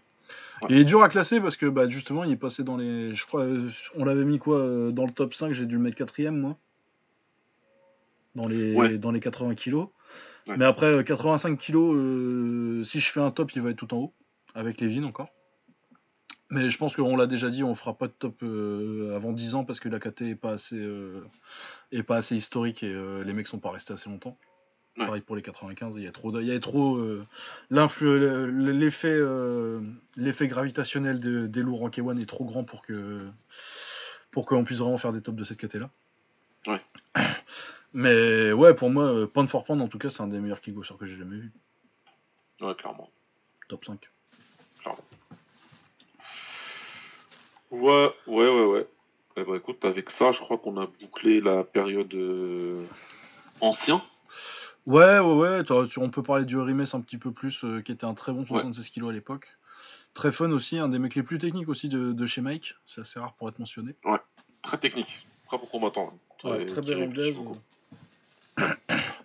Euh, de qui d'autre? Non, non, plus trop. Non, c'est vrai que c'était cette époque-là, je pense qu'on a, on a fait les plus grands. On va pouvoir passer peut-être au max un petit peu Revenir un petit peu euh, dans l'histoire, parce qu'il y, en- il y en a deux, trois. Ouais. Il y en a deux, trois Ah au max. bah, euh, Normal, hein. deux en euh, particulier. Deux, ouais, t'en as deux, je pense qu'il faut, qu'il faut vraiment mentionner, parce qu'après les autres, ça fait partie d'une génération plus récente où ils ont moins de résultats, mais euh, t'en as deux, dont un qui vient prendre sa retraite officiellement Ouais. en plus. Albert Kraus. Ouais. Euh, le premier champion du K1 Max. Euh, ouais, très. Le, le... Je sais même pas si je dirais qu'il a vraiment un style stéréotypé hollandais parce qu'il y avait quand même pas beaucoup de low kick et beaucoup d'anglaises. Non, non, ouais, lui, c'est c'est un combattant particulier, Kraus, qui a eu deux, deux, deux vies en tant que combattant. Quand il était plus jeune, ouais, un combattant agressif, mais qui utilisait quand même beaucoup les low kicks, beaucoup les genoux. Et donc il gagne le, le- il gagne le World Max euh, vraiment en abordant les combats de façon un petit peu box style quoi, tu vois, euh, attentiste, machin, je viens, la jambe, la jambe avant bien devant euh, pour essayer, tu vois, de, de perturber. Par contre après c'est un combattant qui est tombé amoureux de son anglaise.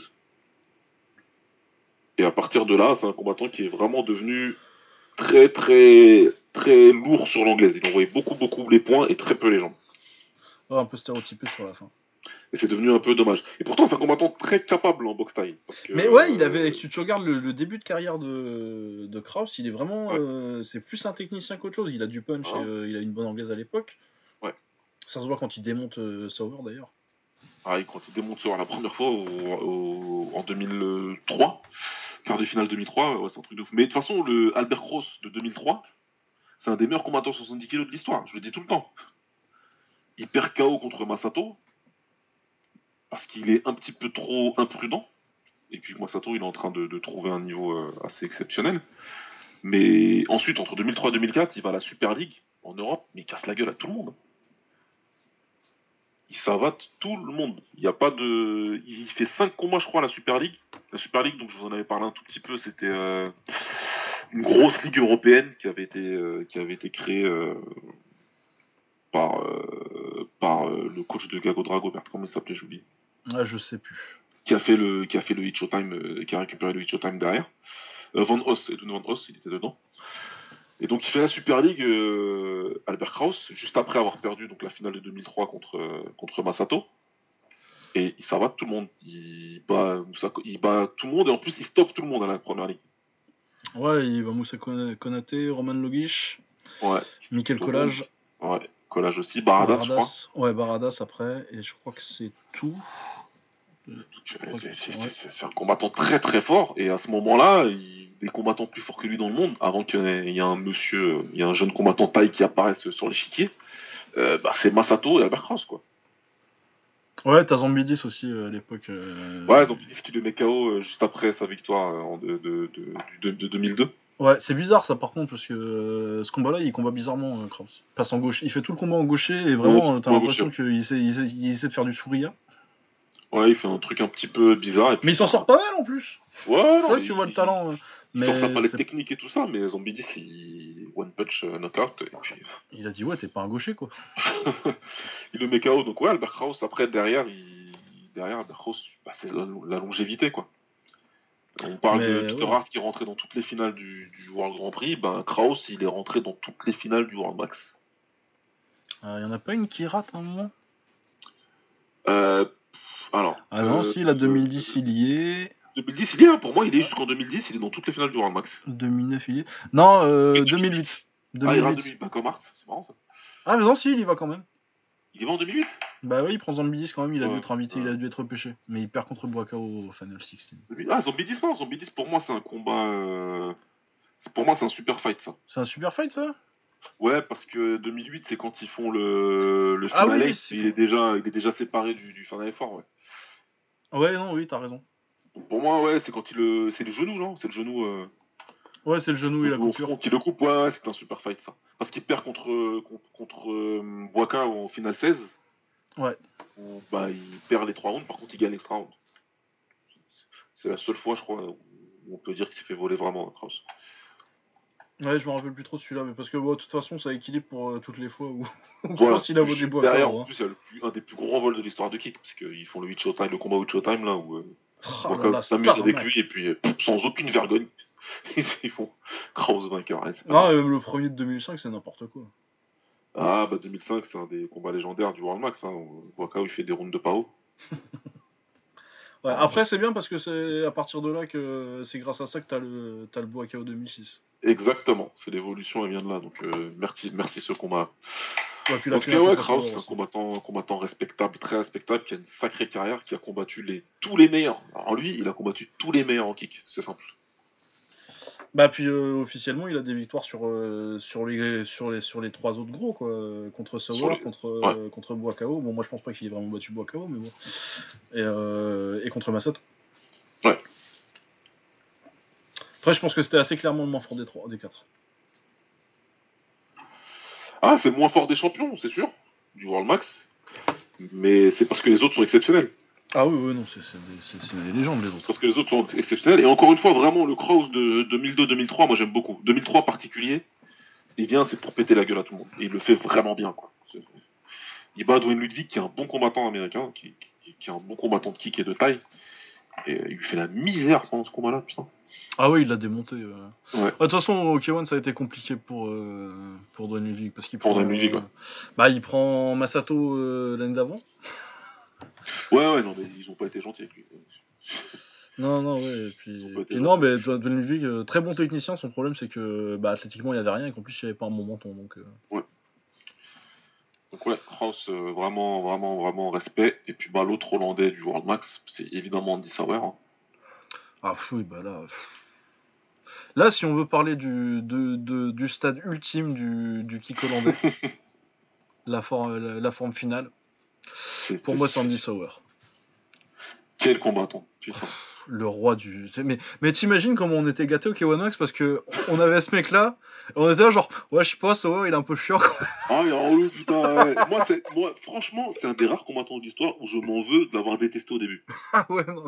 Je, dis la vérité, je, crois que j'ai déjà dit d'ailleurs, mais je vais être très honnête. quand il arrive en 2005, moi il me saoule un peu. Même si je connais, je savais qui il était, et je savais qu'il gagnait au Japon dans le shootboxing. Parce que c'est un combattant qui est devenu connu au Japon par le shootboxing, euh, Andy Sauer. Ouais, bah de toute façon, les. Il est très jeune, hein, à, 20, piges, il gagne les tournois, etc. Par contre, il arrive au Max en 2005 dans la finale, dans la moins bonne finale de l'histoire du World Max, à mon sens. Euh, bah non, il, il, vient en 2003 quand même, où il se fait démonter par Kraus. Ouais, il se fait démonter par Kraus, mais par contre, il revient en 2005. Il rentre dans le tournoi, il bat Takuki Korumaki. Après, il prend, euh, il prend euh, Kazuya en demi parce que Masato il s'est blessé. Il le bat, mais en plus euh, sur une coupure. Et derrière, bah, il, il va contre Boaka où il gagne après deux rounds alors qu'il n'est pas censé avoir gagné. Ok. Mais, donc là, quand tu restes là-dessus, tu dis. Ah, pas terrible ce, mec-là. C'est un bon combattant, ouais, il est rapide, etc. Mais bof. Mais pourtant, je sais pas pourquoi j'avais sorti de ma tête, parce que pour se qualifier pour le, la finale du World Max, il bat un Brésilien qui s'appelle Canoletti. Ouais. Et pendant 3 rounds. Ah, il, le démonte 1, 2, 3, 4, 1, 2, 3, 4, mais n'importe, c'est n'importe quoi ce qu'il lui met. C'est il lui envoie combinaison sur combinaison. Le combat en lui-même, c'est un highlight de Andy Sauer en fait. Ah ouais, ouais, non, je l'ai rematé il y a pas longtemps, il est génial. il gonde 1, 2, 3. Droite, gauche, crochet, corps, le kick, il lui casse, il lui fait dans l'autre sens, uppercut en 3 à la place, il lui met dans tous les sens. Et là, à ce moment-là, je me dis c'est plutôt un bon combattant, mais la finale, elle me saoule. Et là où j'ai vu que c'était un. Là où j'ai commencé à dire, ok, lui, il faut pas blaguer, c'est quand il bat euh, Kozo Takeda, qui est un combattant que j'aime beaucoup en plus. Et Takeda lui casse les jambes dans le premier round, avec les low kicks. Et Sauer, il dit, ah bon, puisque c'est comme ça, il y va à fond, il peut quasiment plus, il peut quasiment plus marcher et il met KO Kozo Takeda. Et là, tu dis ouais. Et ensuite derrière, il y a 2006 qui arrive et 2006 c'est, il fait un des meilleurs combats du World Max pour moi contre Masato en demi-finale. Ah, il est bien contre Masato. Hein. Masato, il est un peu entamé, guerre. Super guerre où les mecs ils s'envoient tout ce qu'il faut, c'est un putain de. Euh, contre contre Kalakoda, il est bien aussi. Ah mais Kalakoda, mais c'est de la bombe ce combat, c'est de ouf. C'est de ouf, quart de finale de fou quoi. Donc, euh, donc ouais, ouais, on dit ça. Là, après, par contre, j'ai complètement, euh, j'ai complètement changé d'avis sur lui et là, j'ai commencé à bien, bien, bien kiffer le combattant. Ah ouais, non, il est incroyable en termes de volume. Euh, bah ouais, c'est ça, c'est si le, le, si le style hollandais, c'est du volume, du 1, 2, 3 low kick, c'est le mec qui a perfectionné ça, quoi. Ouais. Avec en plus très bon travail en uppercut euh, pour, pour, varier l'anglaise, euh, il y a une très, très, bonne anglaise et une vitesse aussi. La vitesse et le volume de, de Sauveur, c'est un truc exceptionnel. Et ouais, mais nous, euh, un mec qui, envoie 100 punch par round, comme ça, à l'époque, c'était tellement bien qu'un mode max contre lui, oh non, c'est chiant. Ouais, ouais, non, mais on a, on a, on a, fait ça, et puis c'était pas. Voilà, on a appris derrière. Mais après, derrière, moi, je me suis. Un jour, j'ai pris sur moi de refaire ces combats-là où je me suis dit, ouais, je kiffais pas trop. Mais chaque combat, il est kiffant, vraiment. Ah ouais, mais non, c'est. C'est vraiment un putain de bon combattant, dit ça. Vraiment euh, incroyable. Un combattant qui est fort, qui est rapide, qui tape. Le... D'ailleurs, le combat qui termine de, me rendre fan, parce que c'est parce que je le vois boxer en live contre Yuri dont on a parlé tout à l'heure. C'était un slam, euh, donc Hollande-Thaïlande, en 2000. Euh, quoi? 7. 7 2007. Et parce que même si ce à ce moment-là, ça y est, je me suis dit, bon, en fait, c'est un combattant que j'aime bien regarder. Je pensais que c'était un combattant qui allait très très vite, mais qui tapait pas si fort que ça. Et puis quand j'ai compris, quand, quand tu es au pied du ring et que tu vois l'impact des coups, tu te dis, bordel de merde. en fait, déjà, c'est les, c'est les autres qui sont forts, déjà, qui encaissent bien. Et tu te dis là, ok, non, il est rapide et il tape super fort, le con. Donc, euh, faut, faut, faut, c'est un, bordel, c'est compliqué. Ben, il est pas loin des 100 KO en plus. Hein. Ouais, ouais, il a mis. Ouais, 98, je crois. Bon, c'est Il pas a réussi à évoluer pendant sa carrière. Il... À un moment, il découvre qu'il a, qu'il- qu'il a un très très bon, une très bonne droite en, en, en overhand. Et bah, il l'utilise et puis il met KO plein de mecs. Il, il, il éteint Gago Drago. il- Ah oui, il le démonte. Ah ouais, il fait la même à Lorsen et Drago, coup sur coup. Euh, Il y a sa rivalité avec euh, Kishenko, même s'il en perd 3 sur les 4. Ouais. C'est des combats Ouais. exceptionnels. J'adore ces combats-là. moi. Ah, c'est des combats, c'est des combats géniaux parce que c'est deux, c'est deux styles qui, qui, qui, qui, qui, qui s'imbriquent parfaitement en fait pour faire un bon combat quoi. Ah ouais, non, non, le, le, pre- le premier en 2008, là, il, est kiffant. hein. Là, il- Ouais. Kishenko qui sert encore des balayages. euh. Ah, ce Kishenko fort, là, ce c'est- con. ce Kishenko là, c'est que de la mort. Ouais, non, et puis même, euh, même sa fin de carrière, tu vois, après, après le K1, euh, il sort encore des trucs, des trucs pas mal. Il gagne un shitboxing où il bat Kem. Ouais. Euh, il bat Andy Resti. Ouais. T'as une victoire contre Sato, pas genre de truc. Mais dans les fins de carrière, bon, il commence à perdre pas mal contre des tops. Il perd contre Mustafa Ida, il perd contre Kishenko encore. il perd contre City Chai. Ouais, par contre City Chai, mais euh, ouais, City Chai de 2015. euh, pff, Bah, voilà, quoi. City Chai, il venait de fumer Murtel Grenard, quoi. Ouais, Mais vraiment, il, lui a- il lui a mis une misère. Il n'y a pas beaucoup de gens qui l'ont vu ce combat. C'est un, premier, c'est c'est un des premiers Kunlun. Ouais. Euh, ah, il le démonte, euh, Murtel. il le savate. Il, y a, il y a- il- dans, dans ses yeux, à, à Murtel, il y a de, de, de- il est angoissé, il est, il est perdu. Ouais, je, crois que je l'ai jamais vu comme ça, à part peut-être quand il s'est fait prendre contre, contre Levin, peut-être.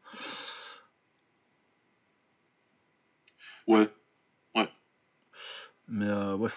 Euh, ouais, après, euh, mais il, fi- il finissait bien euh, quand, quand son combat de retraite c'était contre, contre Mokamal.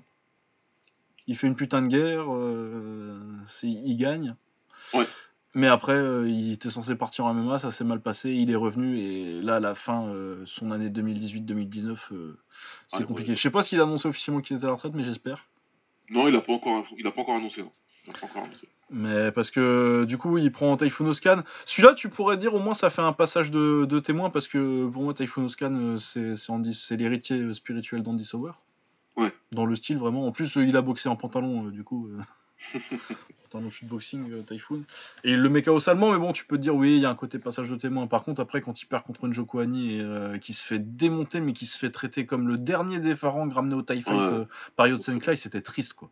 Là, c'était triste. ouais.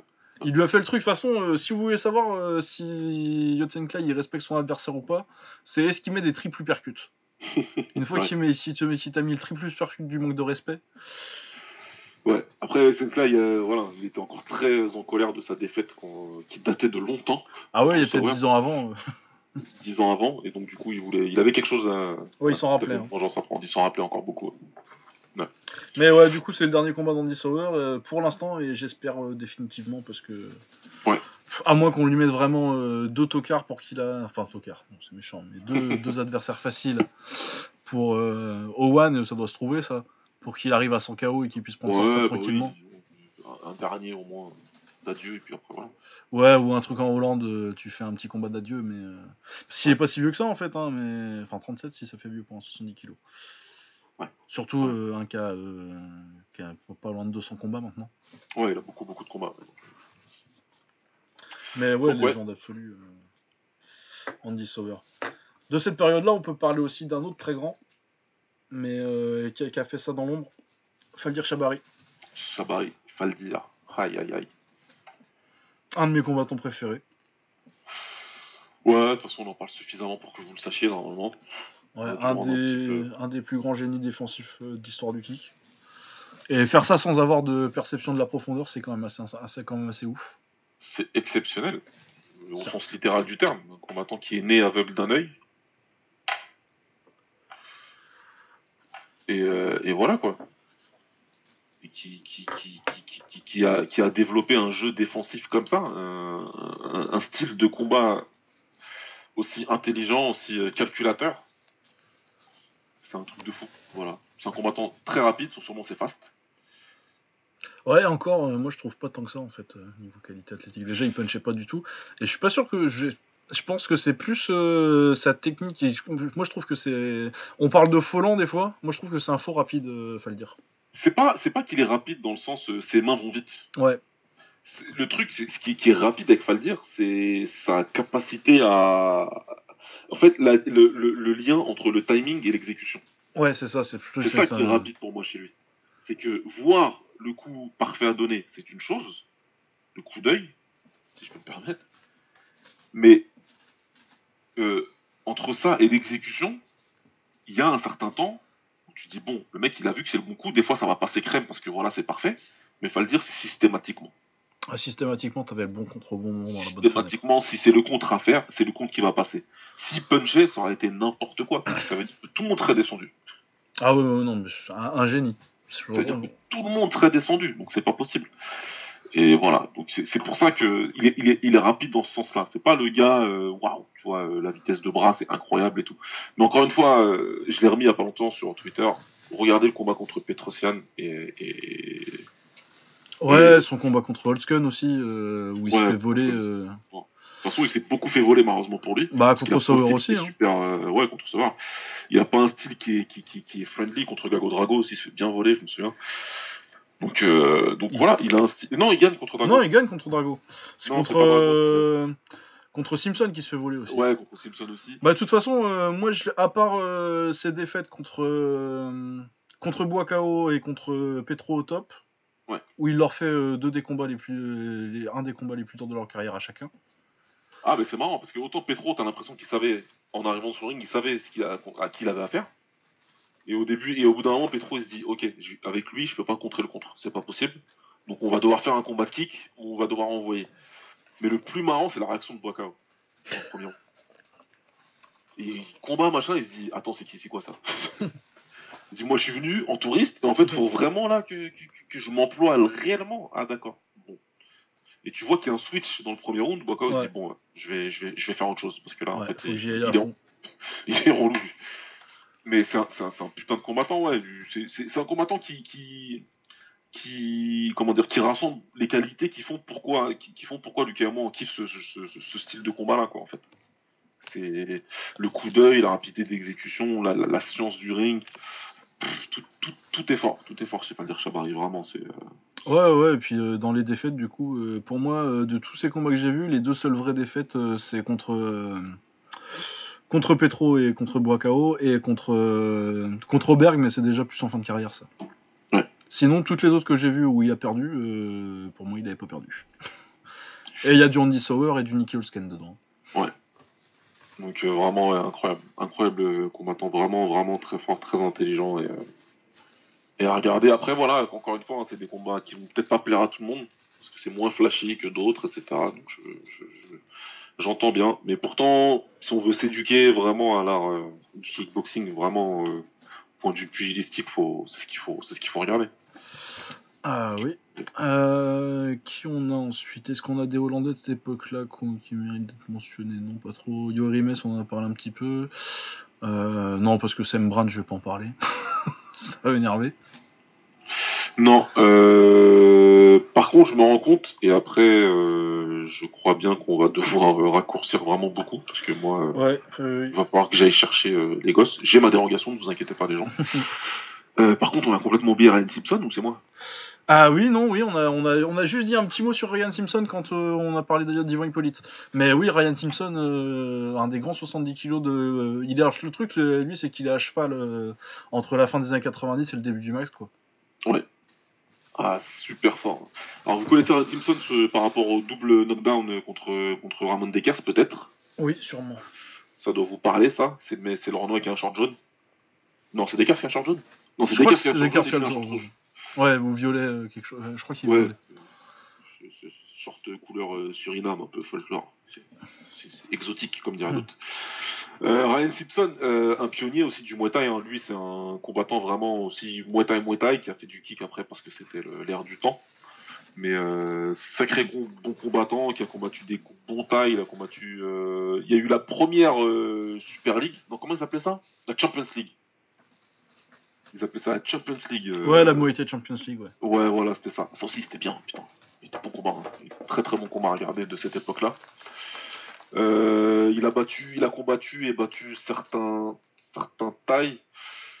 Euh, il, a fait une, il a fait une vraie bonne carrière. Euh, en termes de combattants européens et hollandais, bah, il bat Ivan Hippolyte. il a battu. Ah ouais, il y avait un combattant terrible dont on n'a pas trop parlé, c'était Vezelic. Ouais, est-ce qu'il est pas croate lui? Bah, il est croate, mais bon. il- Ouais, parce qu'à ce moment-là, on parle de Branco aussi. ouais, est-ce qu'il est né ou. Il est né... Ouais, mais Vezelic, il est, né... il est né en Hollande pour le coup, lui. Ah oui, je, je me rappelais plus. Ouais. Ouais, il est né en Hollande, lui. Euh, lui, il est très très fort. Hein. Vezelic, euh, c'est un combattant, c'est un puncher de ouf. Ouais, ça, ça, ça, ça punchait ça. Là. Ah, lui, il a mis KO beaucoup, beaucoup, beaucoup de monde. Dont Sauer, si je me trompe pas d'ailleurs. Ouais, pas John Suk en 2004. Euh... Ashwin Ouais. Balrak, il a battu aussi. Sac mon col, euh, il a battu. Kamal El. Amrani, c'était fort Kamal El Amrani. Ouais. Un Armani très fort, ouais. allemand. Et donc ouais, donc euh, pour en revenir à Ryan Simpson, bah, voilà quoi, il a battu, il a battu beaucoup de gens, il a combattu aussi très grosse longévité, hein, et en, en 93-95, t'as des combats de lui contre du top, il combat Ramon Dekers en 97, et il se retrouve à combattre euh, Arthur Kishenko au World Max en 2006. Il combat même euh, en Jamaïque euh, contre un Australien, c'était qui? Euh, ah. Le gros Australien un peu bizarre là, mais qui était fort quand même. Et que le boom Eckelboom, ah, bien vu. Super. Et euh, ouais, il à son crâne, putain, en 2008, merde. tu vois, c'est un truc de fou quoi. Donc ouais, Ryan Simpson, très bon combattant faut, qu'il faut Ah, mentionner. Putain, ça aurait dû être Faldir contre Kishenko, je suis deg. Ouais, ça aurait dû. Parce que euh, pour aller au, au, au K1 X de 2006, euh, dans le réserve, il va, il bat, euh, il gagne un K1 Hollande contre contre Chabari en finale et Chabari il se fait voler. Et il se fait voler salement. Et putain, Kishenko Chabari. ça, ça aurait été du lourd. Ah ouais, ça je suis, ah putain, je suis dégoûté. Euh, bon, je pense qu'on a fait euh, la grande majorité des historiques. Ouais, On a sûrement oublié quelqu'un. hein. Ouais, on a peut-être oublié. Après, bon, n'hésitez pas à venir nous, venir nous insulter, hein, mais je pense qu'on a fait la grosse majorité des historiques hollandais. Ouais. On va pouvoir passer juste un petit coup très rapide sur euh, les combattants sur les- actuels euh, hollandais. On va peut-être pas faire tous ceux que j'ai notés parce que c'était tous ceux que j'ai classés un petit peu. Euh, pour moi, à mentionner déjà directement Rico Verhoeven et Badrari. Bah voilà, hein, c'est les mecs qui font l'actu, on le sait. Oui, et puis euh, Badrari, on aurait peut-être dû en parler avant aussi, mais bon, je savais qu'il arrivait. Badari, il appartient, euh, voilà, c'est le pont entre les deux générations. Et c'est le combattant le plus, le plus, le plus, le plus populaire de l'histoire. Bah, puis intéressant parce que, comme Et euh, en termes de oui. personnage, euh, Harry, c'est quand même assez captivant. Ce C'est captivant, ouais, ouais. il- clairement, c'est un combattant qui, qui, qui, qui cumule tout. ouais. Le, le talent et euh, le truc, le truc en plus. Ouais, le, le hit factor. Qui fait que lui, il rentre pas euh, dans un, sur le ring euh, comme tout le monde, il rentre au milieu de la, de la foule et c'est n'importe quoi. Ah ouais, non, mais en termes de, de déchaînage de foule, rien qu'en arrivant. euh, Ouais, c'est très très très électrisant. ouais. Donc euh, qu'on n'a pas spécialement besoin de présenter, mais dont vous savez que Ouais, Rico Verhoeven qui est euh, quand même. euh, Bah maintenant, il y a un petit peu de doute quand on a vu comment ça s'est passé contre Bad la deuxième fois. ah ouais, Qui c'est le plus grand poids lourd euh, actuel? On verra ça cette année, on espère. on verra ça. Ouais, aura Mais la- euh, quand même le, le, le poids lourd le plus fort de ces, le plus accompli de ces dernières années en tout cas. Oui, il a pris le trône et voilà, fallait que quelqu'un le prenne, c'est lui qui l'a pris, et c'est très respectable ce qu'il a Ah non mais puis c'est exceptionnel en termes de Ouais. un poids lourd comme ça euh, qui a autant de cardio euh, Ouais. et, euh, et de technique avec ce gabarit là c'est c'est très rare quand même. Il a pas de chance parce qu'il est pas né à la bonne époque pour prouver vraiment à quel point il est grand. S'il n'y a, Ouais. pas- y a pas assez d'opposition. Mais euh, c'est vrai que moi tu mets Rico, le Rico actuel euh, à la Golden Era, je pense qu'il s'en sort bien. Je dis pas qu'il est champion ou quoi que ce soit, hein, parce que c'était quand même, euh, c'était quand même bien, bien, bien chargé à l'époque. Je pense que c'est un mec qui aurait eu ses chances. Mais après, ouais, Ouais, malheureusement il aurait pour lui. faire euh, quelque chose. Il aurait pu faire quelque chose. De toute façon, quand c'est Michilt après le combat, après le grand slam du Glory, là, justement, euh, son dernier tournoi, il te dit que le, celui qui prendra la relève, ce sera euh, Rico Verhoeven. Et quand il dit ça, tout le monde lui dit Ah ouais Tout le monde se fout de sa gueule parce que tout le monde pense à Yagita et Saki à l'époque. Ouais. euh. Et finalement, ouais. On devrait Ouais, bah, écouter plus ces un Michilt. Hein. Ah non, mais quand je dis que c'est un mec intelligent. C'est peut-être un ou deux trucs sur la boxe. Donc, euh, ouais, ouais, non, c'est très, très, très respectable, Rico. Ouais, euh, Ilya Senahashi, moi aussi, euh, sur cette génération-là. Ouais, on en a beaucoup parlé hein, dans les épisodes à chaque fois qu'il a combattu euh, à la machine. Ouais, puis du coup, euh, moi, si j'ai une critique à faire du style hollandais, c'est que t'as, chez beaucoup de combattants, c'est devenu un petit peu stéréotypé. Euh, Ilya Senahashi, pas du tout. euh, C'est, un gaucher euh, qui bouge beaucoup, c'est pas du tout le style hollandais. Ouais, rien à voir. Très versatile. Super style.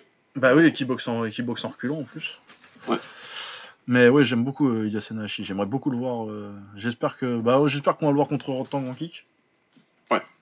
Mais de toute façon, euh, j'aime beaucoup la KT 60 kg du, du One, donc euh, je me fais pas trop de soucis. Euh, le fils Manhart, Ouais, Royal Manhart. qui est fort ces temps-ci. Regian Hercel, euh, qui est exceptionnel au euh, top 5 euh, Welter, Lui je aussi. trouve. Ouais. Champion du One. Très atypique aussi hein, pour un Hollandais de, de cette époque. Ouais, c'est c'est le plus taille des, des Hollandais actuels. Ouais. Très bon, très bon genou, que ce soit direct Ouais, ou dans le clinch. les middle aussi. Ouais. Les middle, ils sont très sales. Ce qu'il a mis Très à, très bon. à Holsken, donc, dont on doit parler quand même un petit peu, Nicky Holsken, même s'il est, plus, il est, vraiment sur la pente descendante maintenant. Ouais, il est sur la fin, mais, euh, Mais belle carrière. un, un- ouais, un très bon, un très bon welter. Ouais. Peut-être euh, un peu moins fort que sa réputation pour moi, mais bon. On déjà parlé, Ouais, euh, bah c'est pareil. Il y a eu un, une espèce de vide, hein, un moment qu'il a comblé, mais en étant bon, hein, en étant fort. Et en Ah ouais, non, c'était un très bon, euh, je crois qu'on l'avait mis dixième. voilà. Il a tapé les mecs qu'il devait taper de manière assez convaincante, donc il n'y a pas de souci là-dessus. hein. Mais, euh, mais voilà, un, un bon combattant, Nick.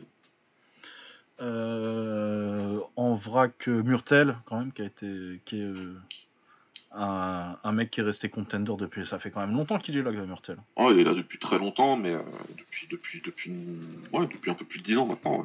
Donc, euh, Ouais. Il, il est là depuis longtemps, même si très irrégulier, mais, mais fort. Ouais, Robin Van Roosmalen, euh, malgré tout, il est quand même double champion du Glory. On l'aime pas, mais il est le champion. Ouais, non, mais puis euh, il a mérité euh, d'être double champion aussi, parce que euh, pour moi, il, il- il aurait dû être champion moins longtemps parce qu'il vole City Chai et Pet Panombrung. Mais par contre, quand il prend la ceinture contre, contre Kyria, qu'il la défend contre Risti, Ouais. euh, qui prend la ceinture des, des plumes contre Varga, il la prend? Ouais, contre Varga, il le démonte. Matembri, tout ça. Non, non, c'est un très bon combattant, Ouais. attention. Il Ouais, a ouais. ses qualités à lui, et même 70 kilos, il a fait du mal euh, quand il perd que contre Petrosian quand ils font le tournoi euh, du Glory. Donc, euh, non, non, c'est un. C'est un Ouais, bon puis combattant. Kishenko Ouais. en finale contre, du ça... Showtime. ouais, oui, c'est vrai, petit crochet court du gauche. Par contre, voilà, quand ça rencontre un taille, ça revient à sa place. Ouais. Euh, Typhoon Oscan, que j'adore, moi. Super combattant. Magnifique. hein. Bah, j'ai dit tout à l'heure que c'était l'héritier de, de Ouais. Andy. Et ouais, il n'y en a pas beaucoup. euh, Il n'y a pas tellement d'enfants de Sauer, euh, à son niveau en tout cas. Ouais, Euh, ouais, il y a lui, il y a lui, il y a Zougari qui ressemble à ressembler à un de ses enfants. Ouais. Ouais, un petit peu Zougari. Ouais. Mais Typhoon Oscan, ouais, euh, exceptionnel. J'aimerais. Bah là, il a signé au One, du coup, on devrait le voir contre des, contre des, des, des gros noms, vu qu'il y a Superbonne et, euh, et, euh, et Petro. Ça va être très intéressant. Ouais, j'ai très hâte de voir parce que ça fait longtemps que Typhoon Oscan est très très fort. Ouais. Mais ça fait longtemps qu'il a l'enfusion où euh, il prend des bons adversaires comme Andy Semuller par exemple, euh, s'il se mentionne, il a battu Superbonne. Mais euh, c'est vrai qu'à part Semuller et une fois qu'il avait fait le tour de, de Jaraya et Benmo en gros, Ouais. t'attendais vraiment de le voir prendre un step up et, et c'est enfin arrivé et je suis très très content. C'est clair. Ouais, Tijani Bestati qui monte et je pense va être un léger sur qui il va falloir compter sur la prochaine décennie. Et euh, Zachary Zougari aussi qui commence, euh, je pense qu'il commence à atteindre son prime en 65 kg. Ouais, lui, l'année qui arrive, elle va être intéressante pour lui. ouais. Ouais, ouais, ouais, au Glory, euh, c'est vraiment le mec qui a une carte à jouer. Et euh, Jordan Picker qui va devenir champion officiellement euh, des 67 kg ce week-end Ouais, normalement. ce week-end, ouais. C'est dimanche. Et ouais, Jordan Picker, euh, ouais, qui est, bah, qui est avec, qui, a- qui est avec Rico, le seul que j'ai actuellement numéro 1 de sa catégorie, donc quand même, ça se Ouais. Ah, lui, il est parti au Japon, il a fait son trou en battant les gars. hein, donc, euh, Ouais, euh, je pense qu'il est un peu moins bien perçu parce que euh, il a quand même pris des, des- des grosses défaites euh, contre des tops hein, à 70 kg. Ouais. Mais, euh, mais c'est vrai que 67 kg c'est vraiment sa caté et que là il a battu Noiri très très fort à 67. Euh, aussi, je pense qu'on va conclure sur lui.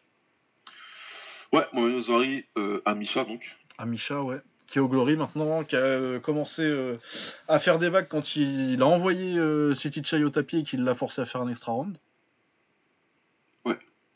Déjà, on a commencé à avoir du potentiel. Euh, très bon en 70 et qui vient de récemment monter en 77 et qui pour l'instant démonte les gens en 77. Euh, bah, Murtel doit bientôt boxer euh, Cédric, euh, enfin on sait pas quand maintenant parce que ça a été reporté, mais euh, avec le coronavirus. Mais moi j'aurais été plus intéressé par voir Meswari que, que, que Murtel contre. Ouais, ouais, on l'avait dit, de toute façon, ça aurait été beaucoup plus intéressant pour nous que de revoir le Gunnar Doumbé, mais bon, j'espère qu'on l'aura, parce que Doumbé, bon, je suis assez confiant sur le fait qu'il battra Mortel et que derrière on aura le combat contre Amisha. Ouais. ouais. Mon combattant aussi, pareil, hein, même si c'est hollandais, des très beaux, très belles jambes, hein, beau, puissant avec les jambes middle. Oh, il tape très très fort lui. Ouais, ouais. Avec une belle technique. Euh. Ouais. Non, j'y crois beaucoup pour la suite. De toute façon, euh, moi je pense qu'une fois que Cédric sera parti, si je dois mettre une pièce sur quelqu'un euh, numéro 1, moi je vois très bien, je vois très bien Meswari. Faut voir comment il s'en sort contre, contre Nabiev. Ouais. Tiens, ça aussi, c'est un bon combat, Nabiev. Ah bah oui. Mais voilà, ouais, je pense qu'on a présenté euh, les autres. Je vais juste citer leur nom vite fait Luis Tavares, Donovan Visseux euh, en moyen et en lourd léger. Ouais. Ilyas Boulaïd, il est en MMA maintenant. Et euh, Andy Semeller, qui a, fait très fort. Là. Je sais pas s'il a tellement reboxé depuis. J'espère que bah, j'espère qu'on le verra aussi contre, contre des gros, Semeller. Mais ce sera pas tout de suite, à mon avis, il doit encore avoir du contrat à l'enfusion. Ouais. Voilà, bah écoute, écoutez, c'était un long tour d'horizon.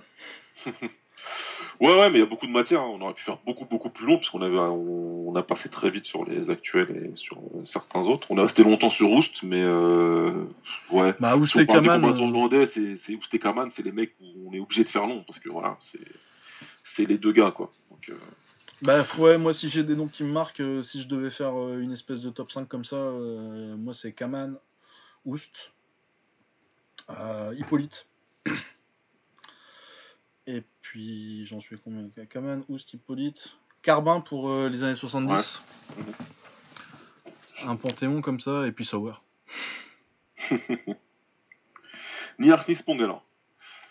Ouais, non, t'as déjà dit qu'il c'est pas trop c'est, Ouais, non, ouais, c'est vrai que Spong, ouais, mais ça, c'est pour faire une espèce de Mont Rochemort. Mais Spong, c'est plus. Euh, c'est, il est moins symbolique de. Je comprends. De la Hollande pour moi, en fait. Il faut prendre les deux si tu veux vraiment faire un bon mort comme tu dis, c'est pas juste le, niveau, le talent, c'est aussi la symbolique. Parce que tu vois, euh, Carbin, c'est le pionnier, Kaman, c'est le mec qui ramène, un, qui, fait exploser ça. Euh, Oust, euh, c'est. Bah, il continue le, le, truc de Kaman, et puis il y a une, révolution technique et, et le symbole, tu vois, le combo symbole. Et euh, ouais, Yvan Hippolyte. Ouais, c'est vrai que je pourrais, je pourrais, je pourrais changer Hippolyte et, et Sauer. Mais si je fais, un, si je fais à 4, c'est euh, Sauer, euh, Oust, Kaman et, euh, et Carban. Et ouais, personne du Shakuriki parce que moi je suis un Medjiriste. je suis un Medjiriste convaincu. Ouais, non, j'aime bien. Mais ouais, Spong, c'est parce que c'est moins. Je, je, trouve que le combattant, il, mais je le mets même plus haut que, que certains que je mets dessus, quoi. Mais euh, il est moins rattaché à l'identité hollandaise stylistiquement pour moi, en fait. Ouais, ouais, ouais, je vois ce que tu veux dire. Même si euh, tu, le, tu le vois, tu sais que c'est un hollandais, mais voilà. Il y a des choix à faire de toute façon. Bon, bah écoutez, euh, très bien. Je pense que la semaine prochaine, je sais pas si on fera hors série, ça dépend de ce qu'on a à dire sur le Café Stop. Ouais, on verra, on verra. si a priori, hein, ouais, ouais, non, on en parlera, mais euh, à voir si on fait. Ouais, si la situation reste la même, de toute façon, je pense qu'il y aura la place pour. Ah, va y avoir des hors-séries. Hein. Il, y aura la place, il y aura la place. Ouais, moi je ferais bien les Américains ensuite, euh, du coup je le dis euh, à l'antenne pour, pour mettre la pression. Dire. Mais ouais, les Américains. ok, ok. Ça marche. Bon, bah écoutez, on va vous laisser, parce que moi je vais devoir aller braver le, le... la marée chaussée. Allez, ciao Salut